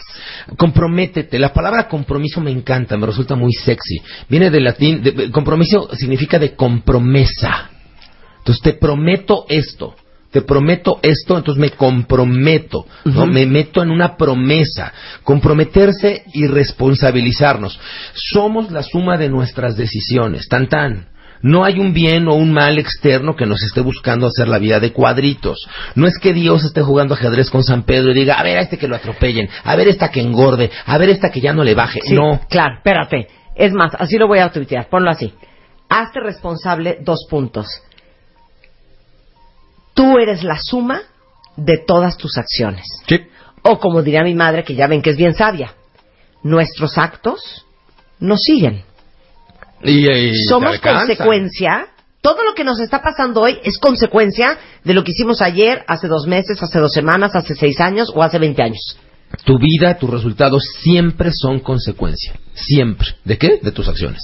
Entonces, hagámonos responsables de tomar decisiones conscientes. ¿De qué? De las consecuencias. Oye, es que la verdad no puede ser, estoy hasta la madre, y odio vivir en este país. ¿Sabes que la gente que se siente así y que es responsable se fue a vivir a otro? Pues sí. ¿Y cuántos cuentavientes no están en otras partes del mundo Sí. viviendo, estudiando? Exacto. Es que no puede ser, no hay Cómo oportunidades. extraño a mi país. Les tengo una No. noticia, ¿eh? La gente que sale adelante en la vida no es la gente a la que se le dieron oportunidades solamente. ¿No? Es la gente que creó sus oportunidades aun cuando no habían. Y que las aprovechó y Que hizo lo necesario. Claro. claro. No sé Entonces, si. lo que digan es que, pobre de mí, porque miren con quién acabé casada. Guess what? Tú lo escogiste. Tú eres Y tú corresponsable. sigues estando ahí, además. Exacto. Y tú sigues exacto. permitiendo. Entonces, es que básicamente nada es culpa de nadie más que de uno. es responsabilidad. ¿No? O diríamos es consecuencia. Es una Claro. cuestión física, causa y efecto, tan tan. Claro, ¿no? quitemos la palabra culpa. Tienes Sí, toda la claro, razón. es una cuestión Es- Ahora sí que física. es una consecuencia de lo que uno decidió. Y hay consecuencias que te gustan o que no te gustan. Ni siquiera Sí. buenas y malas. ¿no? Claro. Hay placer y displacer. Que no tenías pensadas o que sí tenías pensadas, que tenías planeadas, no tenías planeadas. Punto y se acabó. Es que la, res- la responsabilidad de veras, porque tú lo has dicho muchas veces, somos unos genios para meter, inventar pretextos que y suenan bien excusas y sensatos. pretextos y, y- y- y las oportunidades están... No sé si les he platicado, hace 20 años fui a visitar a un cliente para venderles un, un programa. Y estaba en su estacionamiento unos señores que después hicieron pizzas, ¿no? Y que ponían este do- dos puntitos ahí en la tapadera de las pizzas y que luego venden café, ¿no? Estaba yo en la oficina de los Torrado hace como 20 años. Todavía no existía, o sea, creo que nada más había tres sucursales de Dominos, o sea, estaban chiquitititos en México, ¿no? Y entonces estaba yo con Armando y llega un cuate, pues acá medio chavo banda, ¿no? Y dice, oye, güerito, pues ahí mochate para la, pues, pues, el día, ¿no? Y entonces, este, mi amigo le dice, ¿sabes qué? Voy a hacer algo mejor. Ahí en el estacionamiento hay como 15 coches, lávalos, te voy a dar 30 pesos por coche. ¡Órale, chido! ¿Y si los lavó? Lavó los 15 o 20 coches que había y le dieron 30 pesitos por coche. Ese día se metió 600 pesos ese chamaco. Al día siguiente, ¿qué crees que hizo? Pues regresó Sí, y lavó 20 o 25 coches. Y al día siguiente regresó y al día siguiente fue sábado, luego domingo y el lunes no regresó. Vamos a tomar la foto. Hace 20 años tener un ingreso de 600, 800 Era un dineral. pesos para un chavo banda de la calle, pues un dineral, ¿no? Sí, sí, sí. Tres días lo hizo y nunca más regresó. ¿A qué voy? Muy probablemente este chavo, a lo mejor ahorita nos está escuchando. Y a lo mejor este chavo ahorita está diciendo, a mí nadie me dio una oportunidad de O igual cambiar puso mi su vida. lavautos y tú no sabes. O a lo mejor aprovechó la oportunidad más en grande Y es el se dueño hizo de y es el- a saber, Exactamente. ¿no? Incorporated. Pero cosas que te suceden, las oportunidades están ahí. Eh, vaya, ni siquiera tienes que crearlas, tienes que verlas y actuar en consecuencia. Porque están ahí, oportunidades ahí por todos lados, ¿no? Este país está lleno de, de oportunidades. Bueno, gente, este, número, número, ¿qué? ¿Número qué? Número 6. Cállate responsable de qué número vamos, Marta. hombre. Seis, Te estoy ya diciendo, dije, no, no seis. sé, ya perdí el chingo papelito, Seis. Marta. Número 6. Lee. Número 6. Lee. Es la única, única, subrayo, única forma de reprogramarte. La forma en que bajamos aplicaciones a nuestro cerebro es a través de la lectura. Ok, Sí. bueno, si quieren no lean. Oigan este programa. Eh, ok, No, digamos que... escúchenlo y tengan Escúchenlo. también la herramienta Su del material de apoyo. Leemos Exacto, menos de un libro material al de año apoyo. los mexicanos. Sí. Es degradante, eso está muy cañón. Sí, prepárense. 40% de los mexicanos no ha pisado nunca una librería. ¿Saben eso? Es Sí, espantoso. claro. Ahora a mí me sorprende que cada vez que hay una feria de libro está atascado, hijo. También, o sea, la Pues gente sí. tiene ganas de hacerlo. Sí, pero, ¿no? pero hay que facilitarlo. Número Sí, hay que 7. facilitar. Sonríe. Ay, qué sonríe, es inherente, sonríe, es parte de tu esencia. Ya les he dicho muchas veces, ser feliz es opcional, pero sonreír es obligatorio. Porque la sonrisa es parte de lo que tú le das al mundo. Entonces puedes no ser feliz si no te da la gana, pero sonríe. Sonreír es obligatorio y genera causas. Número 8, congruencia. Ay, Sé congruente, claro. alinea tu pensamiento con tus emociones, con tus acciones y con tus con tus realidades. Sé congruente, ¿no? Pues mira, el- el- el- la, la típica doble moral, Exacto. ¿no? El típico güey que congruente con regaña lo, lo que piensas con lo que haces, hija. y con lo que menos. dices, Y con lo, ¿no? claro. Alíñate y entonces estarás en sintonía. Imagínate ustedes que, que, que, que la vida es como una orquesta. Si cada uno de los instrumentos está en sintonía y armonía, pues se va a escuchar de poca madre la sinfonía. No ser congruente es tener mal afinado el guitarrón. Claro. O sea, dices una cosa, piensas otra cosa, haces otra cosa, exiges otra cosa. Por supuesto, tarde o que temprano, como decía tu mamá, tus acciones te van a alcanzar. Y la incongruencia apesta, ¿no? La Nueve. nueve es muy fuerte. Espérate. Inhalen. Exhalen. Inhalen. Exhalen. Adelante, Dios. Créetela. Ay, ¿cuántas veces no has dicho eso, Mar? Yo ya no, ya no se los puedo decir. Sí, Mar, ya, de ¿de, veras. qué- ¿de qué forma? Actúa como si fueras. Créetela. Miren, ahora que pasaron las Olimpiadas, es, es, es, es muy triste ver a la gente, ay, sí, los mexicanos, y no hicieron, ay, sí, puras platas, ¿y dónde están las de oro? Ay, sí, y entonces yo les digo, oye, ¿y tú eres el mejor vendedor de seguros de tu compañía? Porque la clavadista fue la número 16 del mundo. Sí. La 16 del mundo, ¿sabes cuántos miles de jóvenes están en cada uno de esos deportes? Y ser el 16 del mundo, ¿tú te comportas como si fueras el mejor vendedor de tu compañía? ¿Te comportas como si fueras la mejor locutora de radio? ¿Te comportas como si fueras el mejor Y del de mundo. Claro. Pues créetelo. Créetelo y desarrolla. Si tú te la crees, te llenas de, te empoderas, te llenas de ese nivel de vibración y empiezas a actuar como si, y claro, eh, aprender y, y practicar, lo que siempre he dicho, las ganas solitas no alcanzan. Investiga qué tienes que hacer para lograr lo que quieres lograr, aprende a hacerlo y hazlo. ¿no? Claro, Simple claro. y sencillamente hazlo. Y número 10, número 10 mexicanos, número es más, 10. ¿puedo tuitear una cosa? Lo voy a poner ahorita en Twitter. Sí, tuitealo. Uno se convierte en lo que uno cree que es.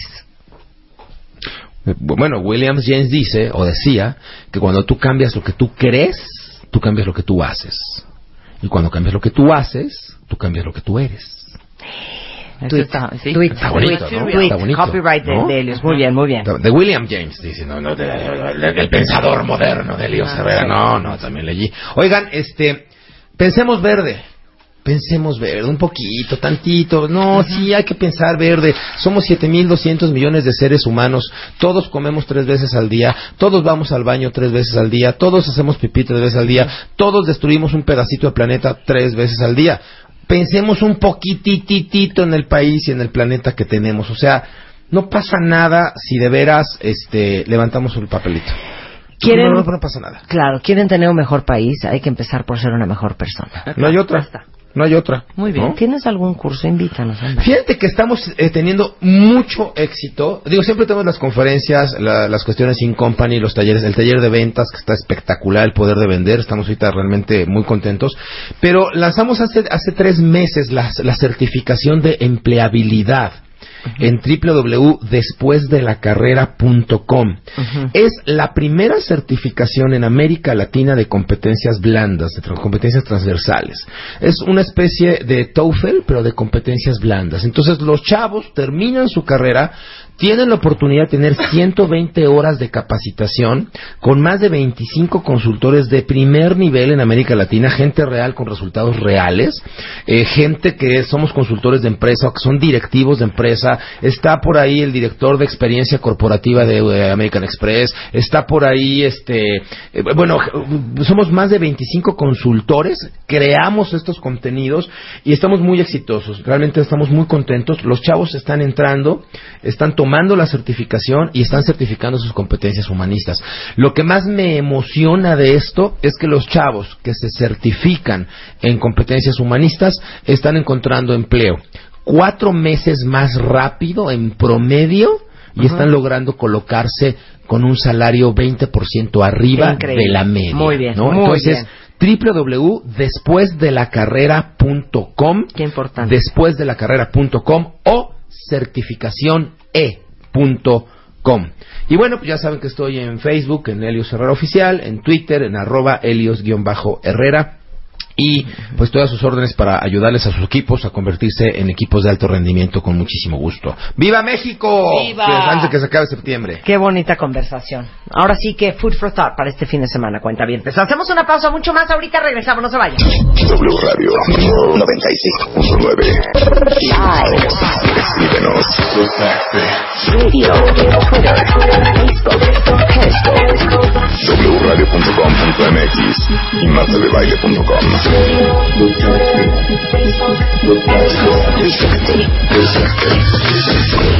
Estamos donde estés. ¡Ay, ya!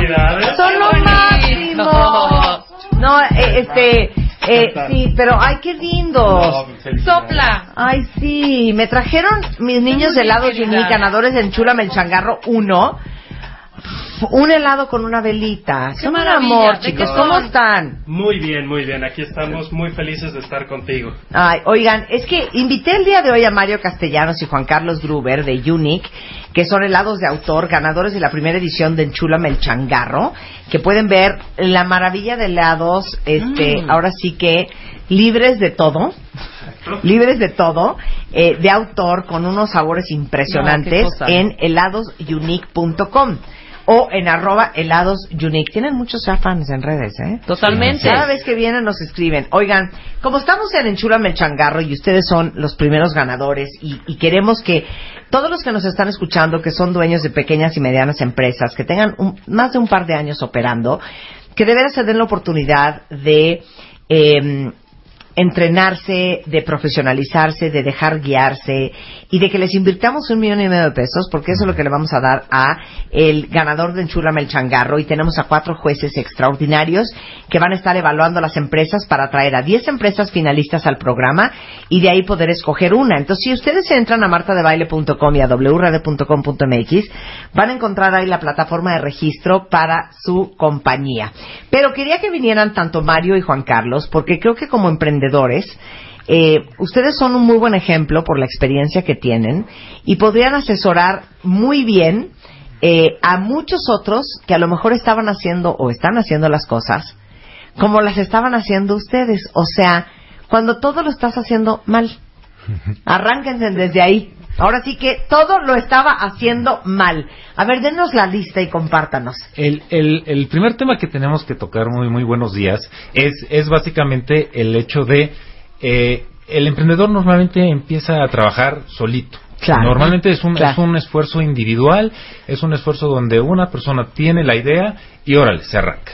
Pero son des- de- desafortunadamente son tantas cosas que se tienen que hacer que, que no le das no le das el tiempo suficiente a hacer crecer el negocio. ¿Por qué? Porque estás en el en el día a día Resolviendo. resolviendo. Sí, claro. Entonces, fue un hecho de que en la primera etapa de, de Unique, Juan Carlos, que fue el creador, que fue el, el fundador, pues básicamente lo que pasaba es que él desarrollaba las fórmulas, él compraba los ingredientes, él producía el helado, él distribuía, él, él, él eh, pues, básicamente... se- Vendía, eh, llevaba el helado porque yo también Hacías repartía, todo hacía todo, hacía todo y pues el día no me daba las 24 horas para hacer todas Sí, las porque aparte hay opciones que hacer hacía, ¿no? cuentas, hay que pagar a proveedores, hay que hacer marketing, hay que hacer publicidad, hay que eh, manejar el recurso humano. Sí. Solo no, Juan. No, no, no se podía. Entonces, Ay, no, de veras.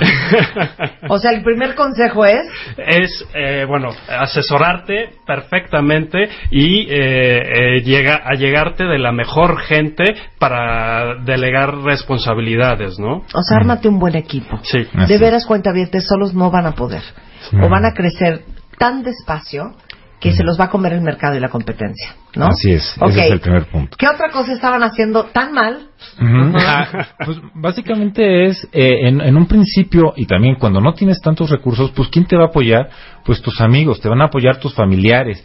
Claro. Y, y- y muchas veces dependes de su tiempo. Claro. Eh, en, en Unic pasaba que eh, cuando había eventos importantes, pues llámale a los primos, llámale a los hermanos, llámale a los amigos y que te vengan a, a apoyar a cambio la de, helado gratis. Y ¿no? eso Eh, hacen, echar eh, la mano. Exactamente. A cambio de un litrito de helado Sí, y al final del, del evento, Claro. ¿no? Y- Eso versus versus a- ahora a tener un, un equipo donde se les capacita, donde están perfectamente profesional- profesionalizados de cómo se deben de hacer las cosas, cómo se debe servir el helado, qué decir, qué no decir. Claro, y a tu prima no le puedes decir, hija, te digo una cosa, neta, ya pon atención. Sí, claro, lo dijiste mal. Pero si le estás pagando a alguien, sí se lo puedes decir, ¿no? Así es, así es.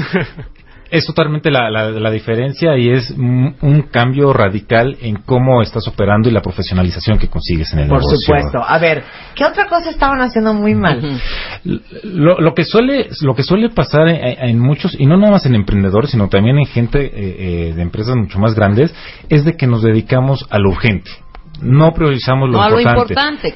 No visualizamos el mediano plazo, no visualizamos el largo plazo, sino es, hoy que tengo que hacer, pues tengo que hacer compras. Eso es lo relevante para la empresa, pues Claro. hay que hacer las compras, hay que sacar el trabajo, hay que sacar la, sacar la chamba y, y realmente enfocarte en crecer, enfocarte en tomar las decisiones que realmente valen la pena, pues no lo estás, no lo estás haciendo.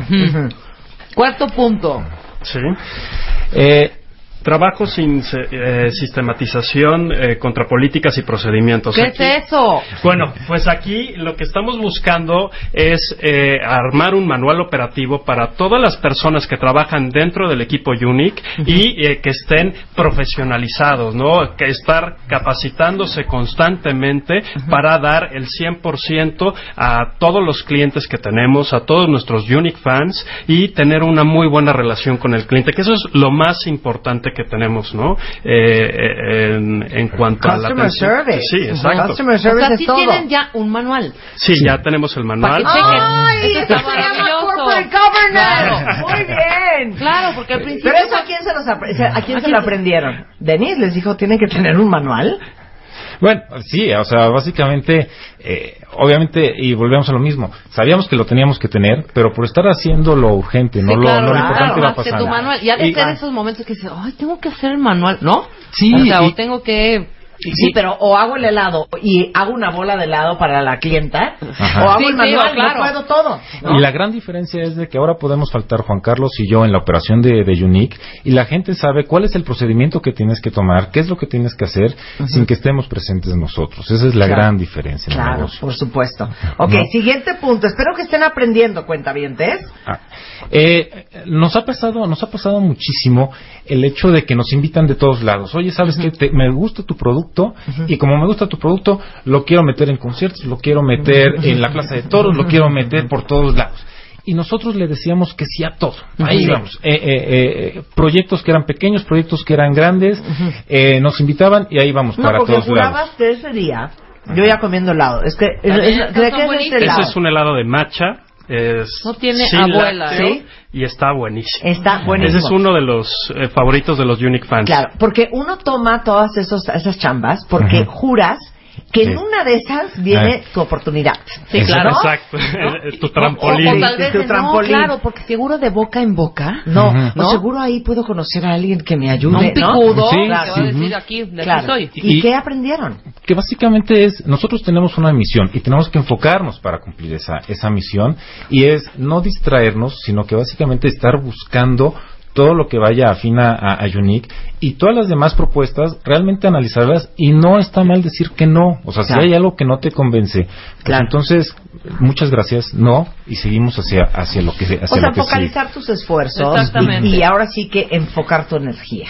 Así es, así es, porque se te puede pasar en un proyecto en que te invitan, no lo sabes si pasó una semana, un mes, 45 días, no se hizo el proyecto, perdiste tu foco y, y todo lo y todo lo eh, eh, perdiste el tiempo. Por supuesto. Ahora, algo bien peligroso que acaba de llegar en Twitter es que muchas compañías chiquitas, como ustedes, que están en vías de desarrollo, tienden a tener todos sus huevos en una sola canasta. O sea, básicamente el 80% de tu cartera está en un solo cliente, ¿no? Así es.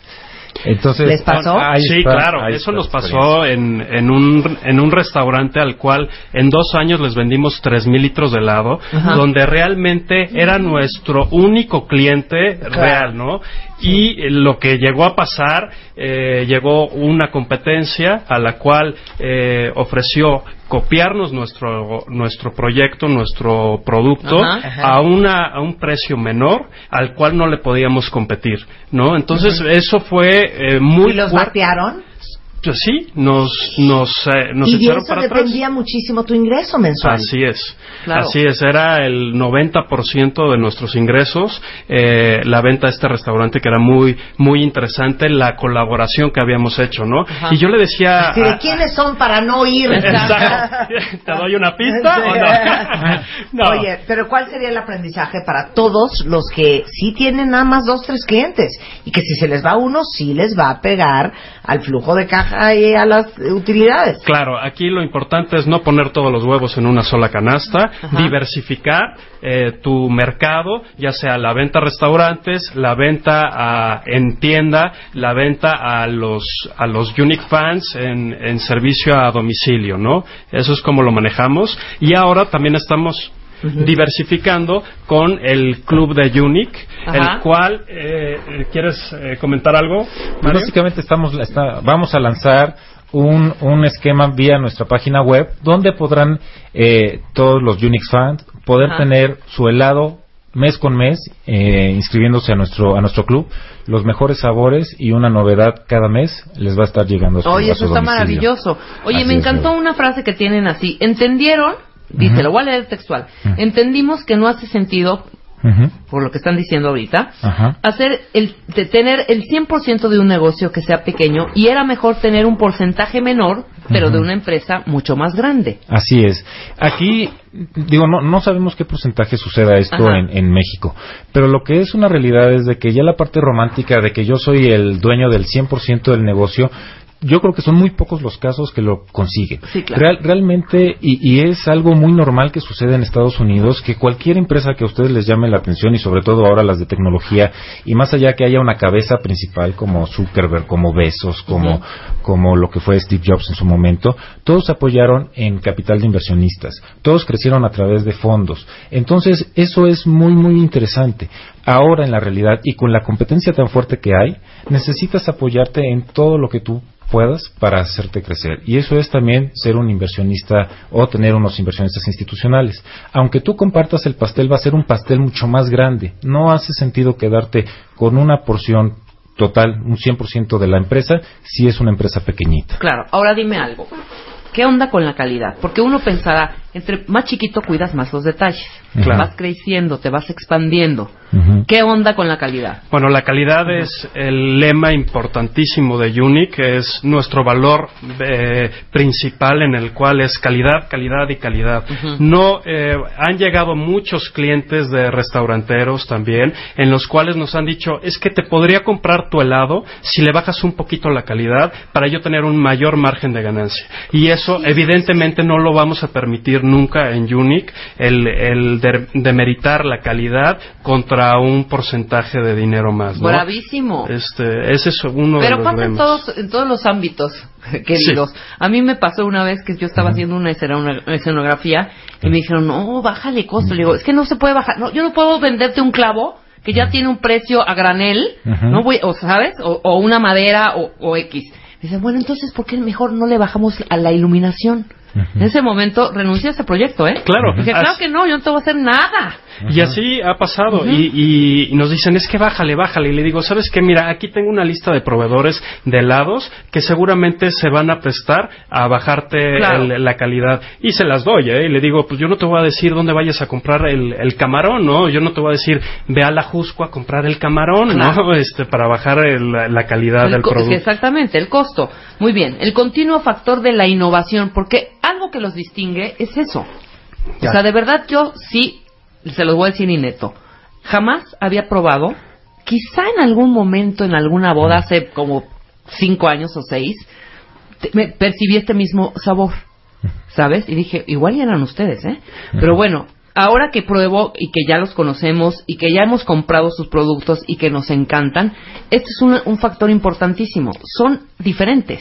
Claro, y seguramente sí fue este nuestro helado, ¿eh? Porque nosotros empezamos con la venta de helados a eventos y ese fue el hit nuestro que luego ya otras empresas empezaron a copiar el mercado Claro. de, de las bodas, de los eventos, el evento corporativo, ¿no? Entonces eso siempre ha sido fundamental para nosotros la, la parte de la innovación. Eh, actualmente tenemos más de 185 recetas, Ajá. tenemos más de seis variedades diferentes de, de- de líneas de productos. Una que estás probando es el helado de Superfood, bueno.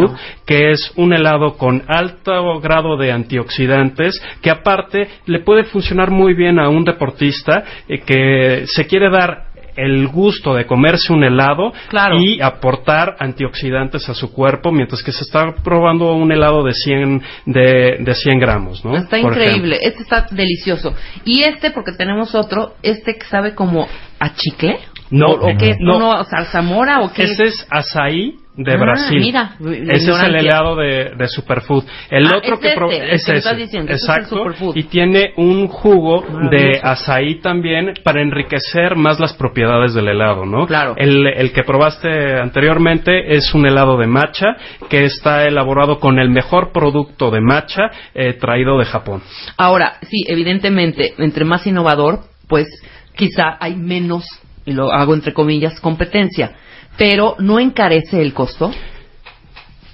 Sí, o sea, Estás eh, usando no- ingredientes, cue- chequen cuentavientes, o sea, no te están poniendo lo típico, fresa, limón, este, chocolate, vainilla. No. Sí, sí, sí, definitivamente. Y, y, y ese siempre va a ser el sello de garantía Unique.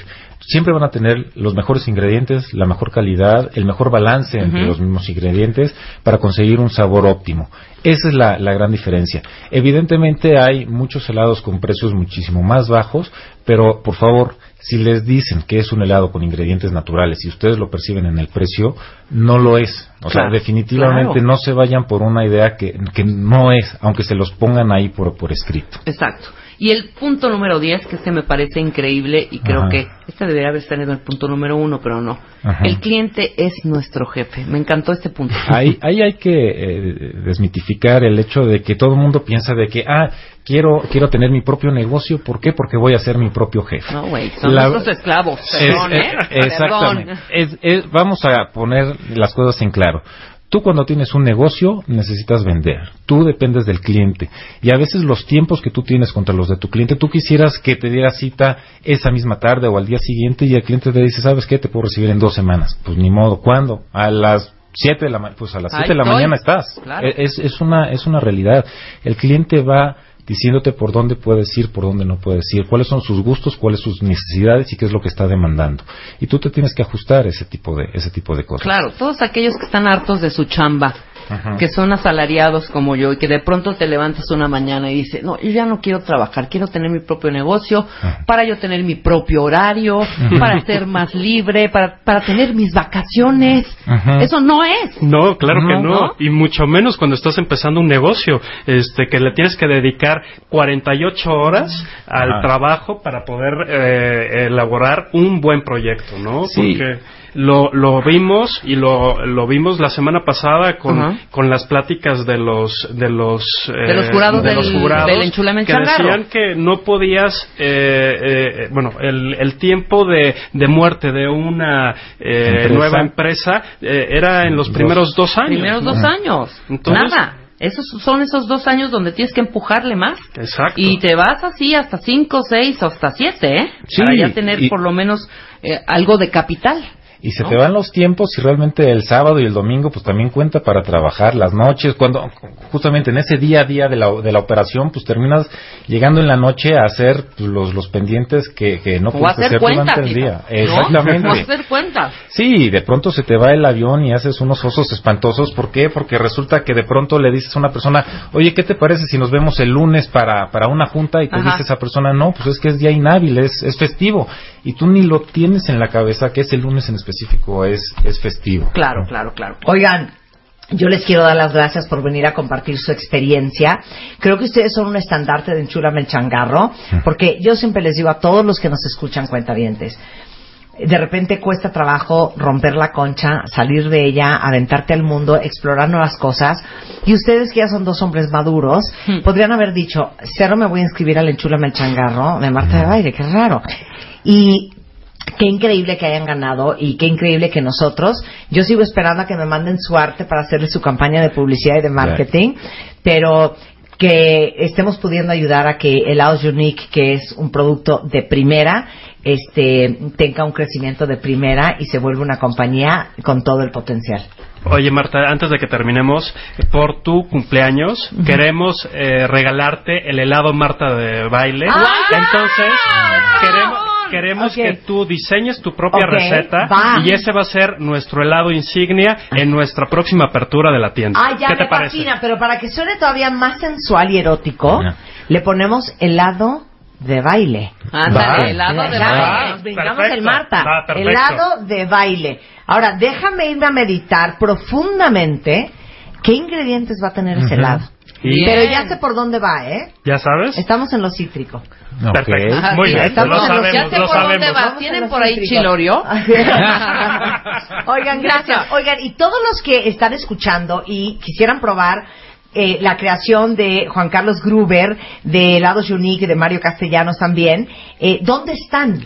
Ok, estamos en Amargura 17 en San Ángel, dentro de la Plaza Gran San Ángel. Ok, Perfecto. ahí están. Ahí está. Hasta ahorita vamos ahí. Ahí vamos y ya muy pronto van a tener las nuevas locaciones donde vamos a estar eh, En, ya en, En todo- semana. en en, semana. en Ok, unos- muy bien. en una semana. Oigan, y algo muy bonito, cuentavientes. Estos muchachos muy generosos de Unique nos van a regalar un helado de cortesía a los primeros 50 cuentavientes que arroben a arroba helados Unique y arroba Marta de Baile con su ID de cuentaviente y que lleguen a la tienda este fin de semana que está en Amargura, ¿qué número?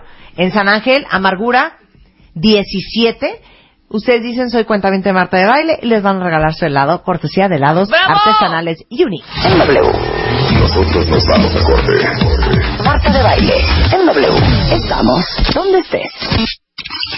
El viaje de tus sueños está a punto de hacerse realidad.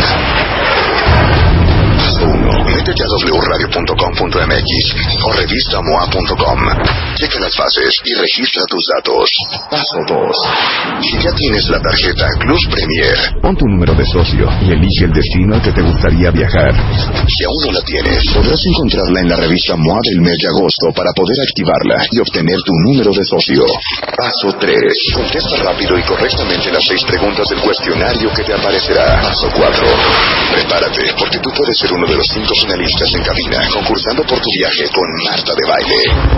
Elige tu destino con Plus Premier y haz realidad el viaje de tus sueños. Marta de Baile y W Radio te invitan.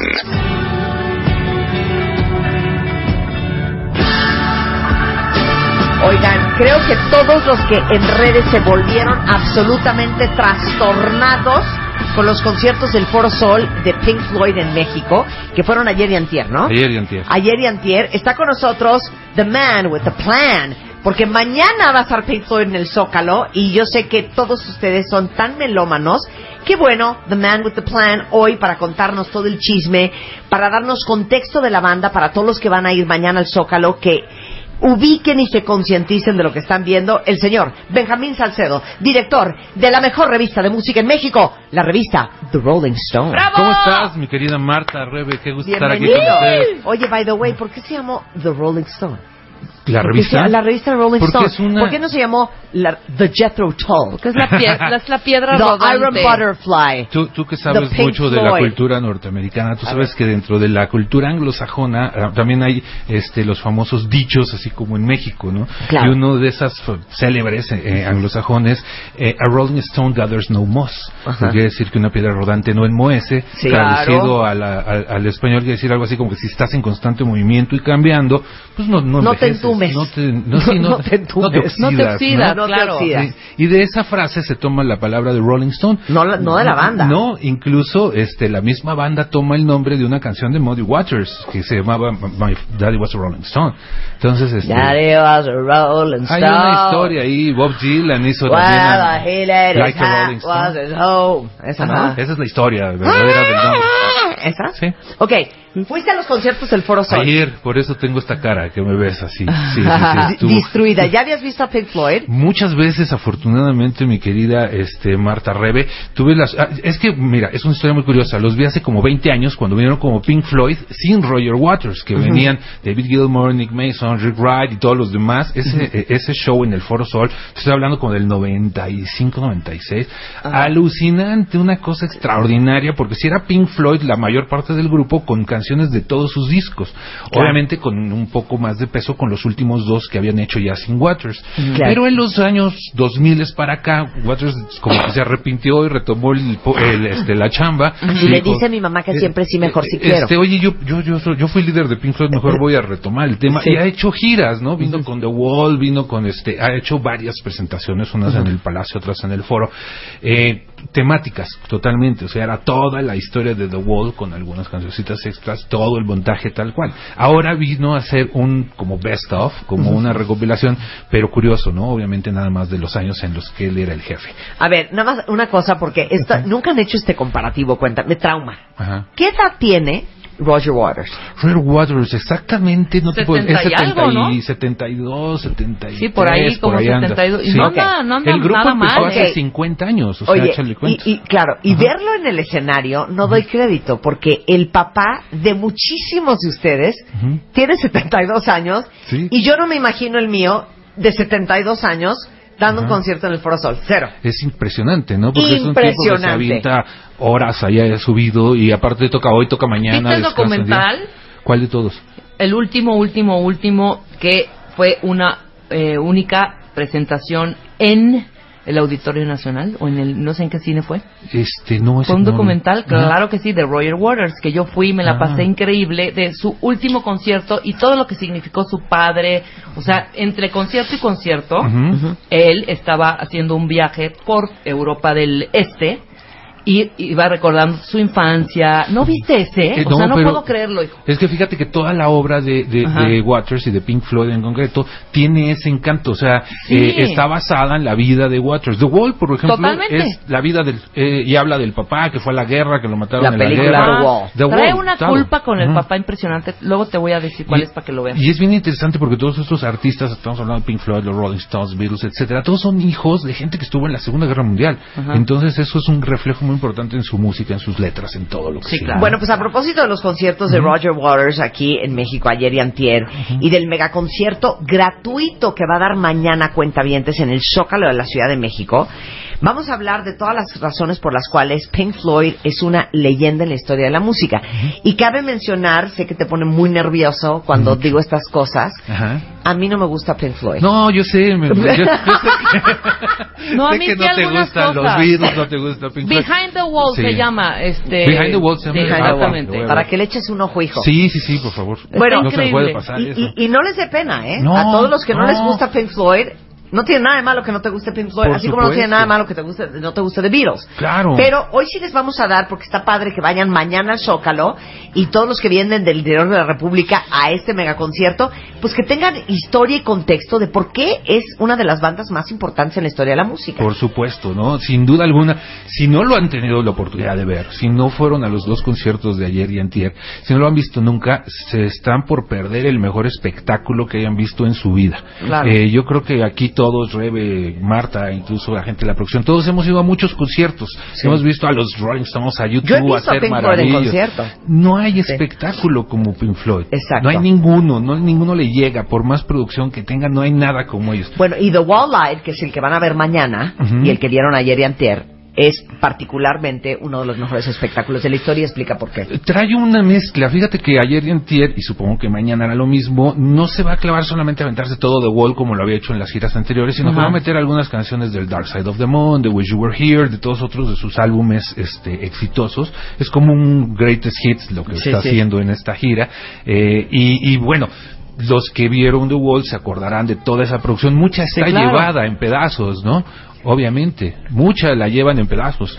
Ahora te voy a decir una cosa. Ajá. Ahí en The Behind the Wall, porque yo nunca he ido a un concierto. Tienes ¿no? que ir mañana. Sí, claro, por supuesto. de que- Pink Floyd. Creo que si voy ahí, creo que me van a invitar. Ok. ¿No? Entonces, bueno, Dile al señor Mancera que no se exactamente. Sí.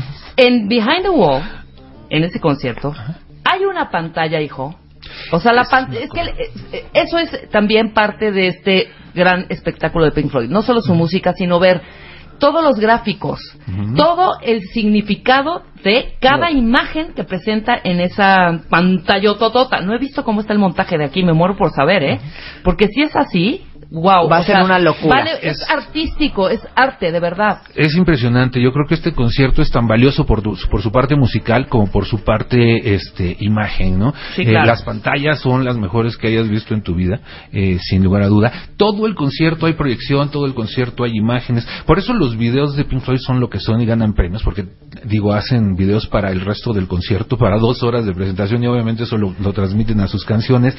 Eh, hay, obviamente, actuación, hay extras, hay producción, hay explosión, hay aviones, hay muchas cosas, cerdos voladores y cosas por el estilo. Todo eso tienen que verlo, Claro. ¿no? Y en el Zócalo va a ser un, un espectáculo, me imagino. Quiero ver cómo llega el avión y se estrella en la catedral. Ok, un intensivo para todos los que no saben nada de Pink Floyd. Ajá. ¿Quiénes son los integrantes? ¿Cuáles son los discos más importantes? ¿Y cuáles son los sencillos? Y, y- y- y- y un poco la parte de la historia de la asociación de Pink Floyd con, el- con la caída del muro de Berlín. Ok, ahí te va en dos minutos. Sí, exacto. Dos minutos, así. Mira, intensivo. eh, Pink Floyd tiene la virtud de surgir hace 50 años. Entonces, cuando ellos surgen, empiezan a hacer un estilo de música que no se hacía. Ellos hacen un- una música electrónica, vanguard, distinta, y, llama mucho la atención por eso, ¿no? Eh, justo están ellos haciendo discos en la época de la psicodelia, entonces influyen mucho también en la época psicodélica.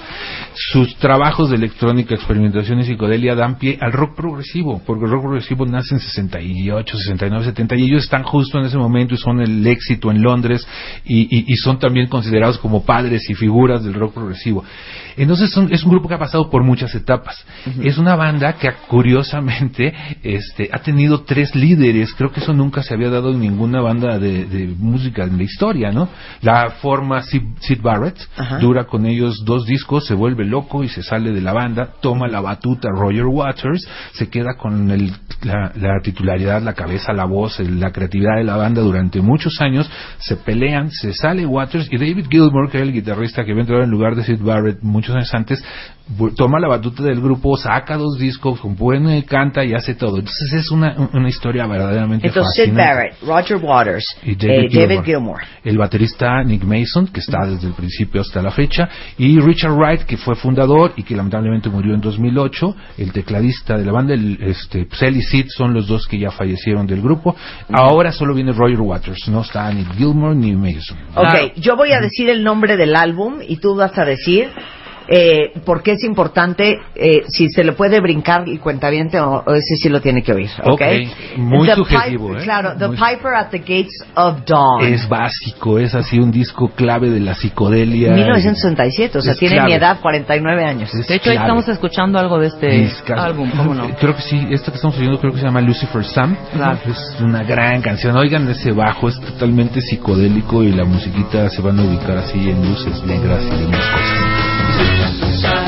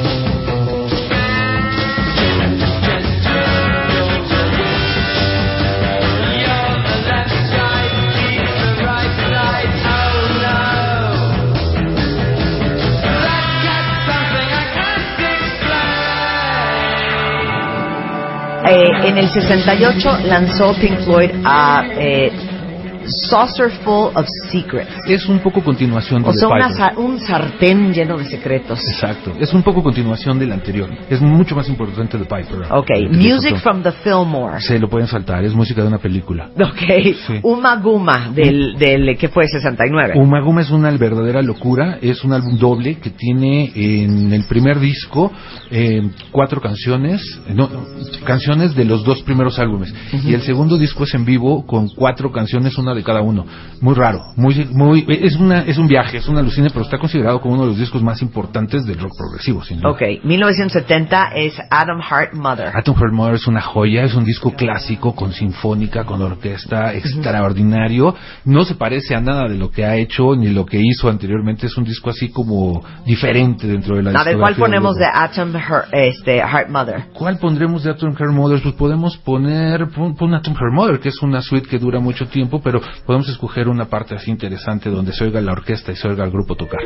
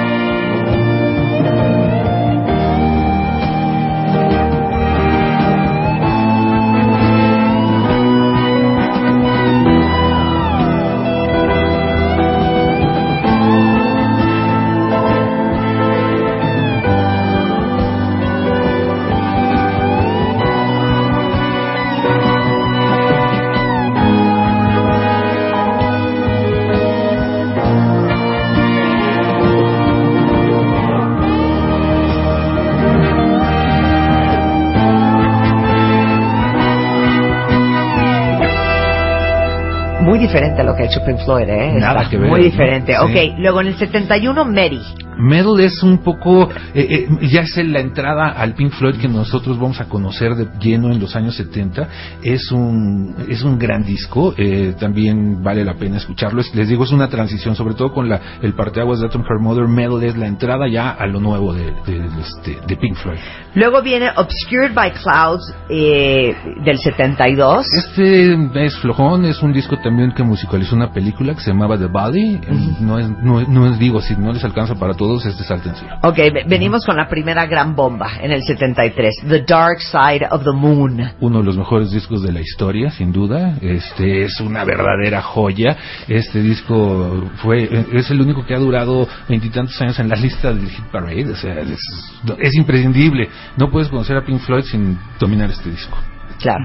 ¿Cuál ponemos de Dark Side of the Moon? Pues yo quisiera poner por lo menos uh, la que sonó un poco en el radio, que es la cosa más rara del mundo para Pi- que por- haya porque aparte eso es bien interesante, ¿eh? Pink Floyd nunca hizo música para la radio. Nunca, Y a valía. pesar de eso, era uno de los grupos más populares y conocidos mundialmente en esa época. Y Era- no se tocaba, digo, no eran canciones propias para la radio, no eran canciones de entrada de 3 minutos No, 50 claro, segundos. es que eran ni cuatro por cuatro, Sí, ni, nada, de ni nada. con coro, ni que Sí. se- sí, no, es, es- eso es lo más raro de Pink Floyd. Vamos a escuchar precisamente Money, que creo que es una de las más simbólicas de este disco. La escuchamos en el radio cuando estábamos chamacos, la metían en algunas de esas estaciones de AM como Radio Éxitos y cosas por el estilo, y sonó un poco. eh, es un tema totalmente representativo, un gran álbum este, no se lo pierdan, The Dark Side of the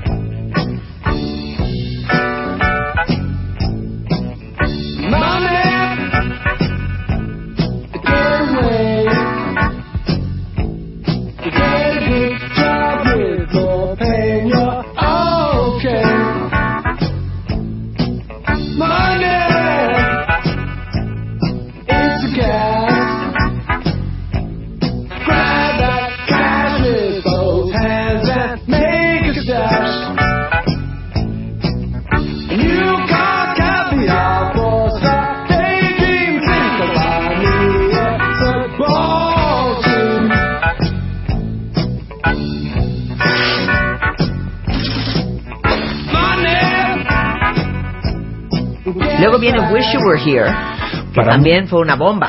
extraordinario. Para muchos, el mejor disco de Pink Floyd. Eh, este disco trae una canción en especial muy simbólica que se llama Shine on You Crazy Diamond. Y esta canción está dedicada a Sid Barrett, precisamente a su líder que formó la banda. Que O se sea, de Wish You loco. Were Here, de quisiera que estuvieras aquí y te extrañamos. Así se llama el disco, sí. Gordo. Pero la canción que le pusieron es la de Shine on You Crazy Diamond porque se volvió loco, la verdad. Ese fue el caso de, de Sid Barrett, demasiado ácido en los años 60. de- lamentablemente lo llevó allá. Y sí, Wish You Were Here es una verdadera joya. Esa canción es preciosa y, hay, y Have a Cigar también es extraordinario. Este, este disco, hay un, ya que me mencionabas de una película, hay un video de cómo se hizo el álbum y cómo se grabó y la historia. Ahí les mandamos ahorita la liga. Está Sí. buenísimo, se los recomiendo mucho. Entonces, ¿cuál ponemos? The Wish You Were Here, pues ¿por qué no ponemos de la que estábamos hablando, Shine on You Crazy Diamond? Ándale, venga. ¿Te parece?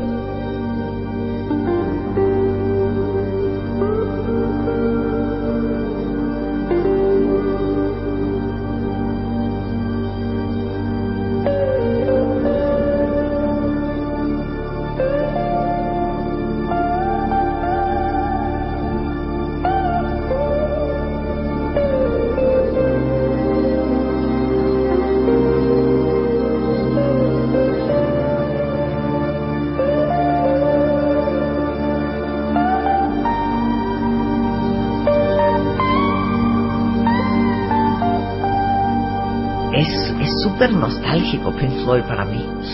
Es muy nostálgico Pink Floyd.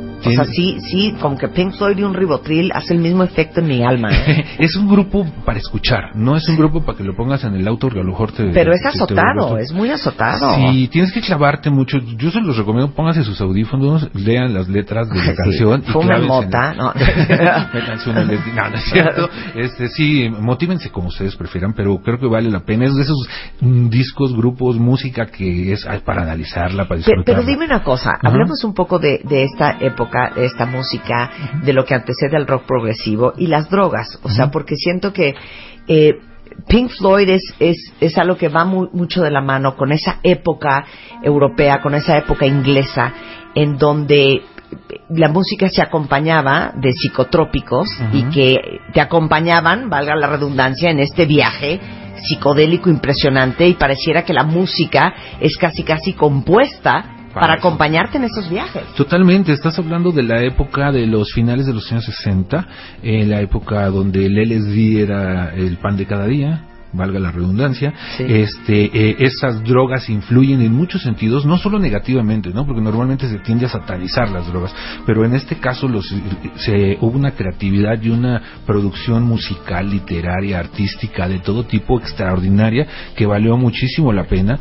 Grandes escritores, grandes, eh, Andy Warhol, vamos, no hubiera surgido si no hubiera pasado por esta época, escritores como Allen Ginsberg, como todos ellos no hubieran pasado, no hubiera sucedido. Eh, los cambios, eh, si nos vamos al tema cultural, mi querida Marta Rebe, esta época genera cambios radicales sociales, como por ejemplo eh, libertades sexuales, eh, derechos humanos, eh, muchas cosas, ¿no? Que son muy importantes. Fue un cambio generacional, sin duda, eh, por eso se les llama los baby beats a los que hicieron este este movimiento en los años 60 y, y es importantísimo para muchas cosas que incluso estamos viviendo el día de hoy. Regresando del corte, seguimos celebrando a Pink Floyd y dándoles contexto porque mañana está en la Ciudad de México en un concierto gratuito multitudinario en el Zócalo, eh, Roger Waters en México y regresamos a seguir hablando de por qué es una banda tan trascendente en la historia de la música con Benjamín Salcedo, director de la revista Rolling Stone en México.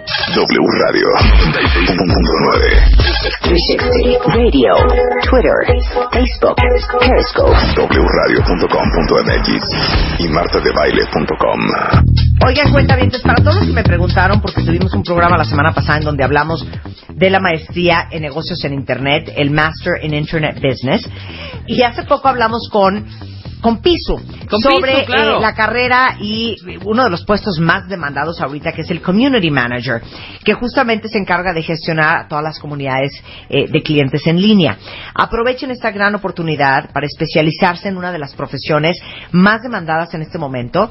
En el Master Online en Community Management eh, de la escuela ISDI, les van a dar todas las habilidades, pero sobre todo la estrategia, la creación y la medición en redes sociales que están buscando hoy las empresas. Si quieren profesionalizarse, vayan a mexicoisdigital.com e infórmense, porque si se registran rápido, van a poder conseguir a lo mejor una beca del 20% de descuento en el ISDI para el Master Online en Community Management. W Radio 96.9. Monday, Tuesday, Wednesday, Thursday, Friday. Every day. Don't understand what's going on here. Lunes a viernes. 10 de la mañana. Estamos donde estés.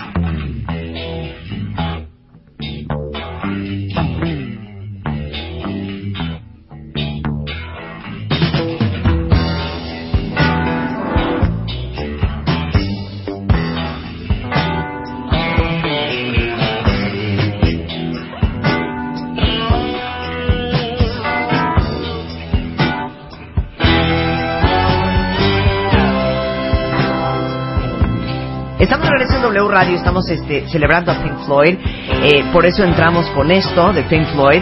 Eh, y estamos haciendo un recuento de la historia eh, musical de Pink Floyd desde el 67 hasta el 2014, que fue la edición del último álbum, porque mañana está en el Zócalo Roger Waters y sé que muchos de ustedes aman Pink Floyd y van a ir mañana, pues para que vayan con todavía más referencia de la que ya tienen. Nos quedamos en el álbum del 75 que es Wish You Were Here y la- escuchando la canción que le hicieron en homenaje a Sid Barrett. Eh, hay eh, seis discos eh, que vienen después. Animals, The Wall. Bueno, si quieres, eh, eh, hacemos Animals y paramos en The Wall. Ok. Animals. Animals es un disco muy bonito, es un gran álbum con son cinco canciones, pero una es primera parte, una, dos y tres, todas tienen nombres de animales, una es abejas, otra es perros, otra es puercos, este, genial, hicieron una campaña extraordinaria, ese famoso cerdo volador que todo el mundo Ujú, Pink ujú. viene de aquí, es la portada del disco. Viene del y- disco Animals del Ajá. 77. Exactamente. Mira que, mira, gran dato, fun fact, fun fact. Ahora, eh, este álbum, el del 79, The Wall, que toma relevancia en ese momento por simplemente ser una obra maestra para muchos, y dos, porque en el 91, que eso sí nos tocó en WFM, y yo me acuerdo que el negro González Iñárritu fue a cubrir el concierto de Pink Floyd y Roger Waters en The Wall cuando caía el muro de Berlín. Totalmente Eh, simbólico. sin duda alguna fue el gran segundo respiro de Pink Floyd a nivel mundial y tomó una importancia porque fue un concierto que marca una época no solamente musical, sino una época tan importante en la historia del, del mundo contemporáneo, pero porque aparte el concierto era una locura. Pero hablemos primero del álbum y luego hablamos del concierto del, del 91. Es, es un caso también interesante porque The Wall no está concebido como la pared de Berlín. Sí, está claro. concebido como una idea que él tiene entre la educación, la guerra y muchas otras cosas. El disco cuando sale viene, este, obviamente es un suceso, pero creo que, que, que- que llega a niveles mucho más altos cuando salió la película, ¿no? Cuando ves la película con el señor, con Sir Bob Geldof, este, actuando el papel de Pink, este, es cuando entiendes muchísimo más el concepto de The Wall. Pero este cabía perfectamente y era totalmente aplicable a la caída del muro de Berlín. Se llevan ese concierto al, al evento, eh, iba solo Roger Waters, pero llevaba muchos invitados, iba Billy Idol, si no me equivoco, cantando, había varios músicos invitados y, y se vuelve como si fuera el disco hecho para tirar el muro, el muro de Berlín. Uno de los grandes sucesos de- del siglo pasado y, y totalmente simbólico y como tú bien dices, nos tocó vivirlo. eh, Impresionante. de También lleno. Negro González Iñárritu me trajo una piedrita del muro de Berlín. Ok. No tengo idea dónde está. No tengo idea dónde está. Por ahí pero, está tirada. pero transmitimos en WFM el concierto de The Wall y fue una verdadera locura. Ahorita vamos a poner la canción. Algo, algo bien curioso y si nos quieres explicar esa frase que cuando uno dice We don't need no education. y luego, another brick on the wall. Esa frase es muy significativa en la vida de Roger Waters y de su papá. Totalmente, él, este, obviamente, como lo como mencionamos hace rato, con Rebe es hijo de un, un militar que lamentablemente falleciera en Italia durante la guerra. Exactamente, este, soldado. En el, en el 44, en la Segunda Guerra Mundial, ¿no? En, en Exacto. Anzio, Anzio, Italia. Exacto, obviamente en el 44 pues Waters era un chavito, entonces pues vive con ese trauma el resto de su vida y sigue el trauma porque tú lo, tú recordarás eh, eh, en The Wall eh, los personajes, el maestro, la maestra, la tía mala, fea, Todo gruñona, todos ellos. automatizado. El Big Brother. Exactamente, y eso Era era, Big Brother mucho, de Orson Welles. y eso era mucho la vida de, de, de Waters, así lo, lo, lo queremos imaginar. La, eh, esta canción de Never Breaking the Wall, cabe mencionar que era una canción mucho más larga, pero se hizo una edición, se recortó y se sacó como sencillo, y lo habíamos en el radio, ¿no? Sí. Pero la versión original es bastante más larga, no era así. Claro. Tomás se recortó para el radio, pero la pusieron y se volvió un éxito. Eso es impresionante. Es otro de esos discos imprescindibles. Así como decíamos The Dark Side of the Moon, eh, yo creo que Wish You Were Here y The Wall son los tres que no deben faltar en ninguna colección. Ahora, esta, esta canción eh, eh, está dividida en tres partes, ¿no? Así es. Todo el disco cuenta la historia de este chavo llamado Pink. Pero la parte de Another Brick on the Wall sí, habla, sí está hablando de la muerte de su papá, ¿no? Sí, y habla también de la educación, de, de, de, de- de los- la forma de que con- se controla a la gente a través de la educación y, y, este por eso dice we don't need no thought control, ¿no? Sí. La canción, de que son cosas que te inculcan en, eh, a veces en la escuela y, y- y viene una cierta rebelión, porque vivamos vivíamos un cambio, la, la época de la guerra era una época, la época posguerra era otra y la época que estaban ellos viviendo 60, 70 era totalmente la modernidad a la que estamos a la que llegamos gracias a lo que estamos haciendo ahorita. Ok, este, The Wall es esta metáfora sobre la pared de ladrillos que construye Pink para protegerse de todo este mind control. Tenemos que poner The Wall completo. Por supuesto. ¿Estamos de acuerdo? Esto es Pink Floyd, esto es The Wall.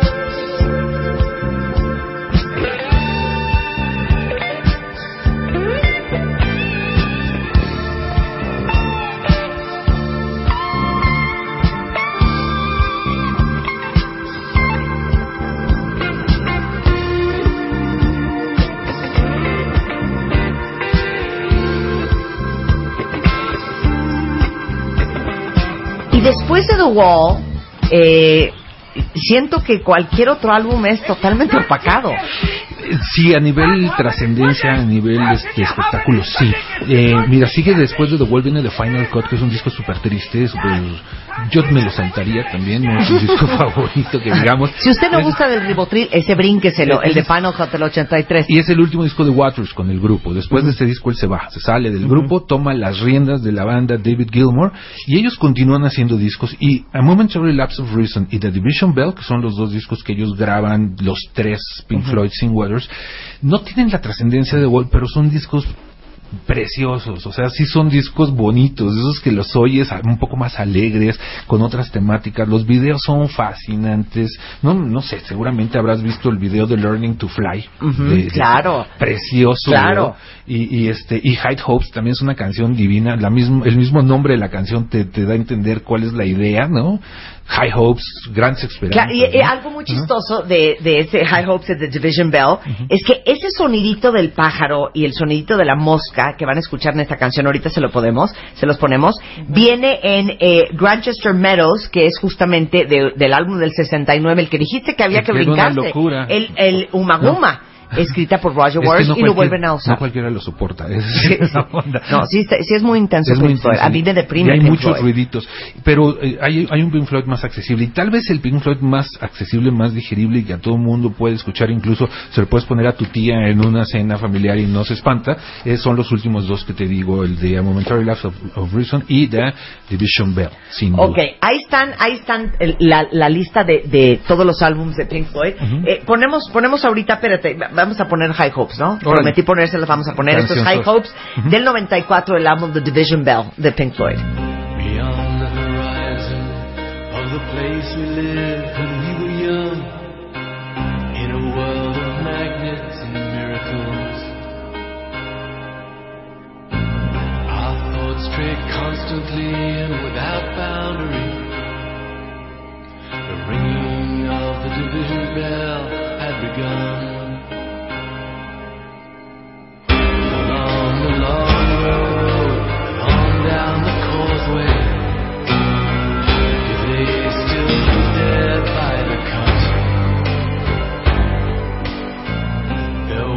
ragged band followed in our footsteps, running before time took our dreams away. Leaving the myriad small creatures trying to tie us to the ground, to a life consumed by slow decay. The grass was greener,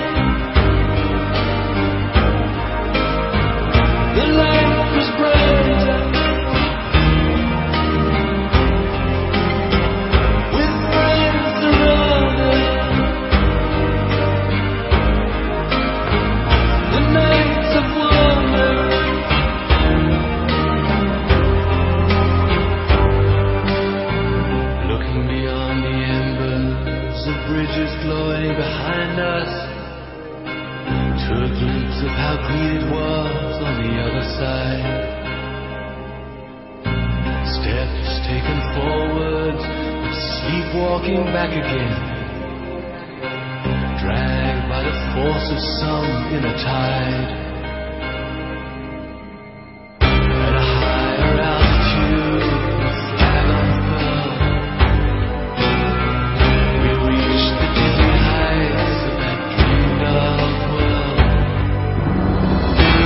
Bueno, para terminar, don Benjamín Salcedo, el hombre que más conoce de música progresiva, rock, eh, eh, blues y eh, bluegrass en México. a ver, ok, pongamos que los cuentavientes cero van ahorita a salir a comprar en, en iTunes eh, todos los discos de Pink Floyd, pero Ajá.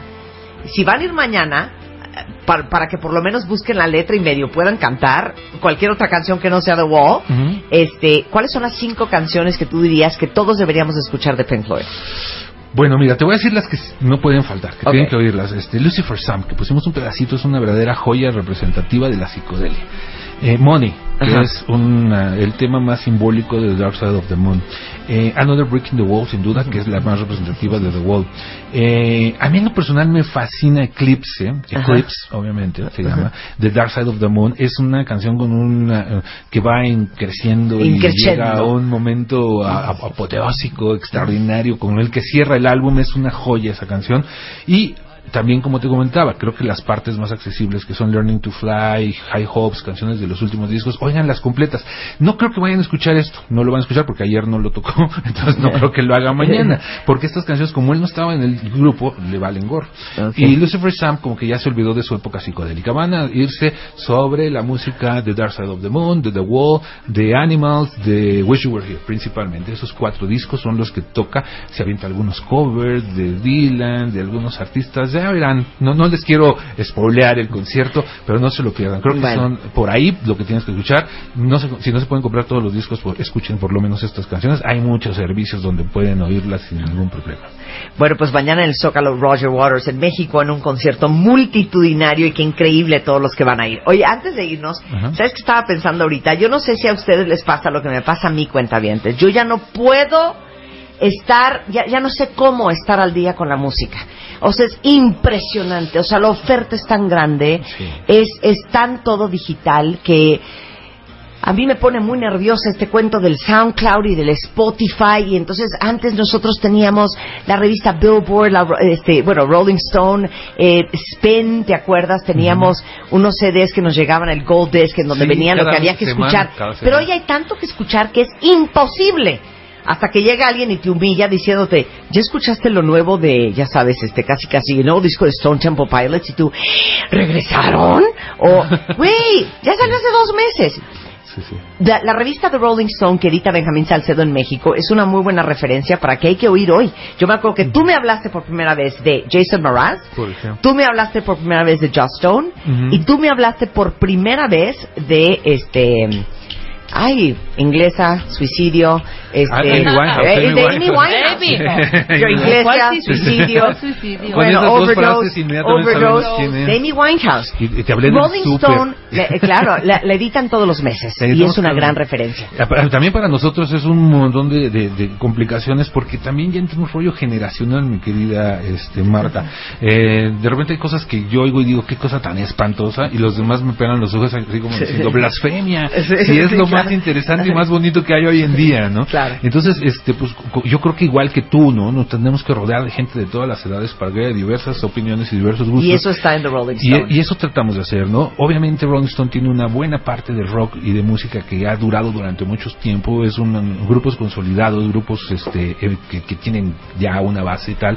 Pero también abrimos un poco la puerta a los que vienen fuerte y que sabemos que pueden hacerla, ¿no? De repente te lleva sorpresas, artistas que pegan una y no vuelves a saber de ellos, pero por ahí salen grandes artistas que duran mucho tiempo. ¿no? Eh, eh, si, si aman la música, necesitan comprar la revista Rolling Stone. ¿Ya puedes decir la, la portada de octubre? Por supuesto, Green Day. Tenemos a Green Day en la portada, que regresa con un nuevo disco y es uno de los grupos más queridos para todos los chavos y, y para los no tan chavos, porque fueron de los 90, entonces nos les gustan a los más grandes y a los más jóvenes. Bueno, si necesitan un consultor musical, Benjamín Salcedo, ese es su nombre en Twitter. Encantado. Y la revista Rolling Stone la venden todos los meses en todos los puestos de periódico y tiendas de autoservicio. Se llama La Música, es algo obligado a comprar. Gracias. Al contrario, gracias a ti, querida Marta. Un placer Nos estar vamos, aquí. cuentavientes. Pasen la increíble mañana en el concierto de Pink Floyd. Este, ahí viene Fer Tapia y todo el equipo de W Radio. No se vayan. Este, nosotros eh, seguimos toda la tarde en W y estamos de regreso en este programa el lunes en punto de las 10. Adiós.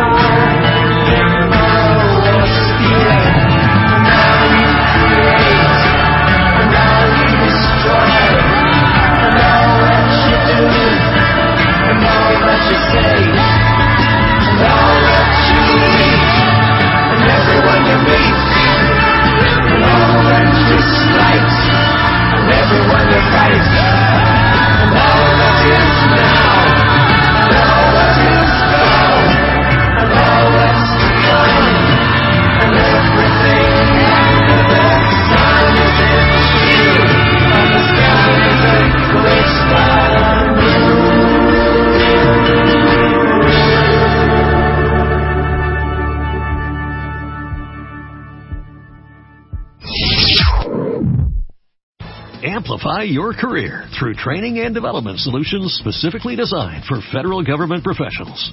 From courses to help you attain or retain certification, to individualized coaching services, to programs that hone your leadership skills and business acumen, Management Concepts optimizes your professional development. Online, in person, individually, or groups. It's training that's measurably better. Learn more at managementconcepts.com. That's managementconcepts.com.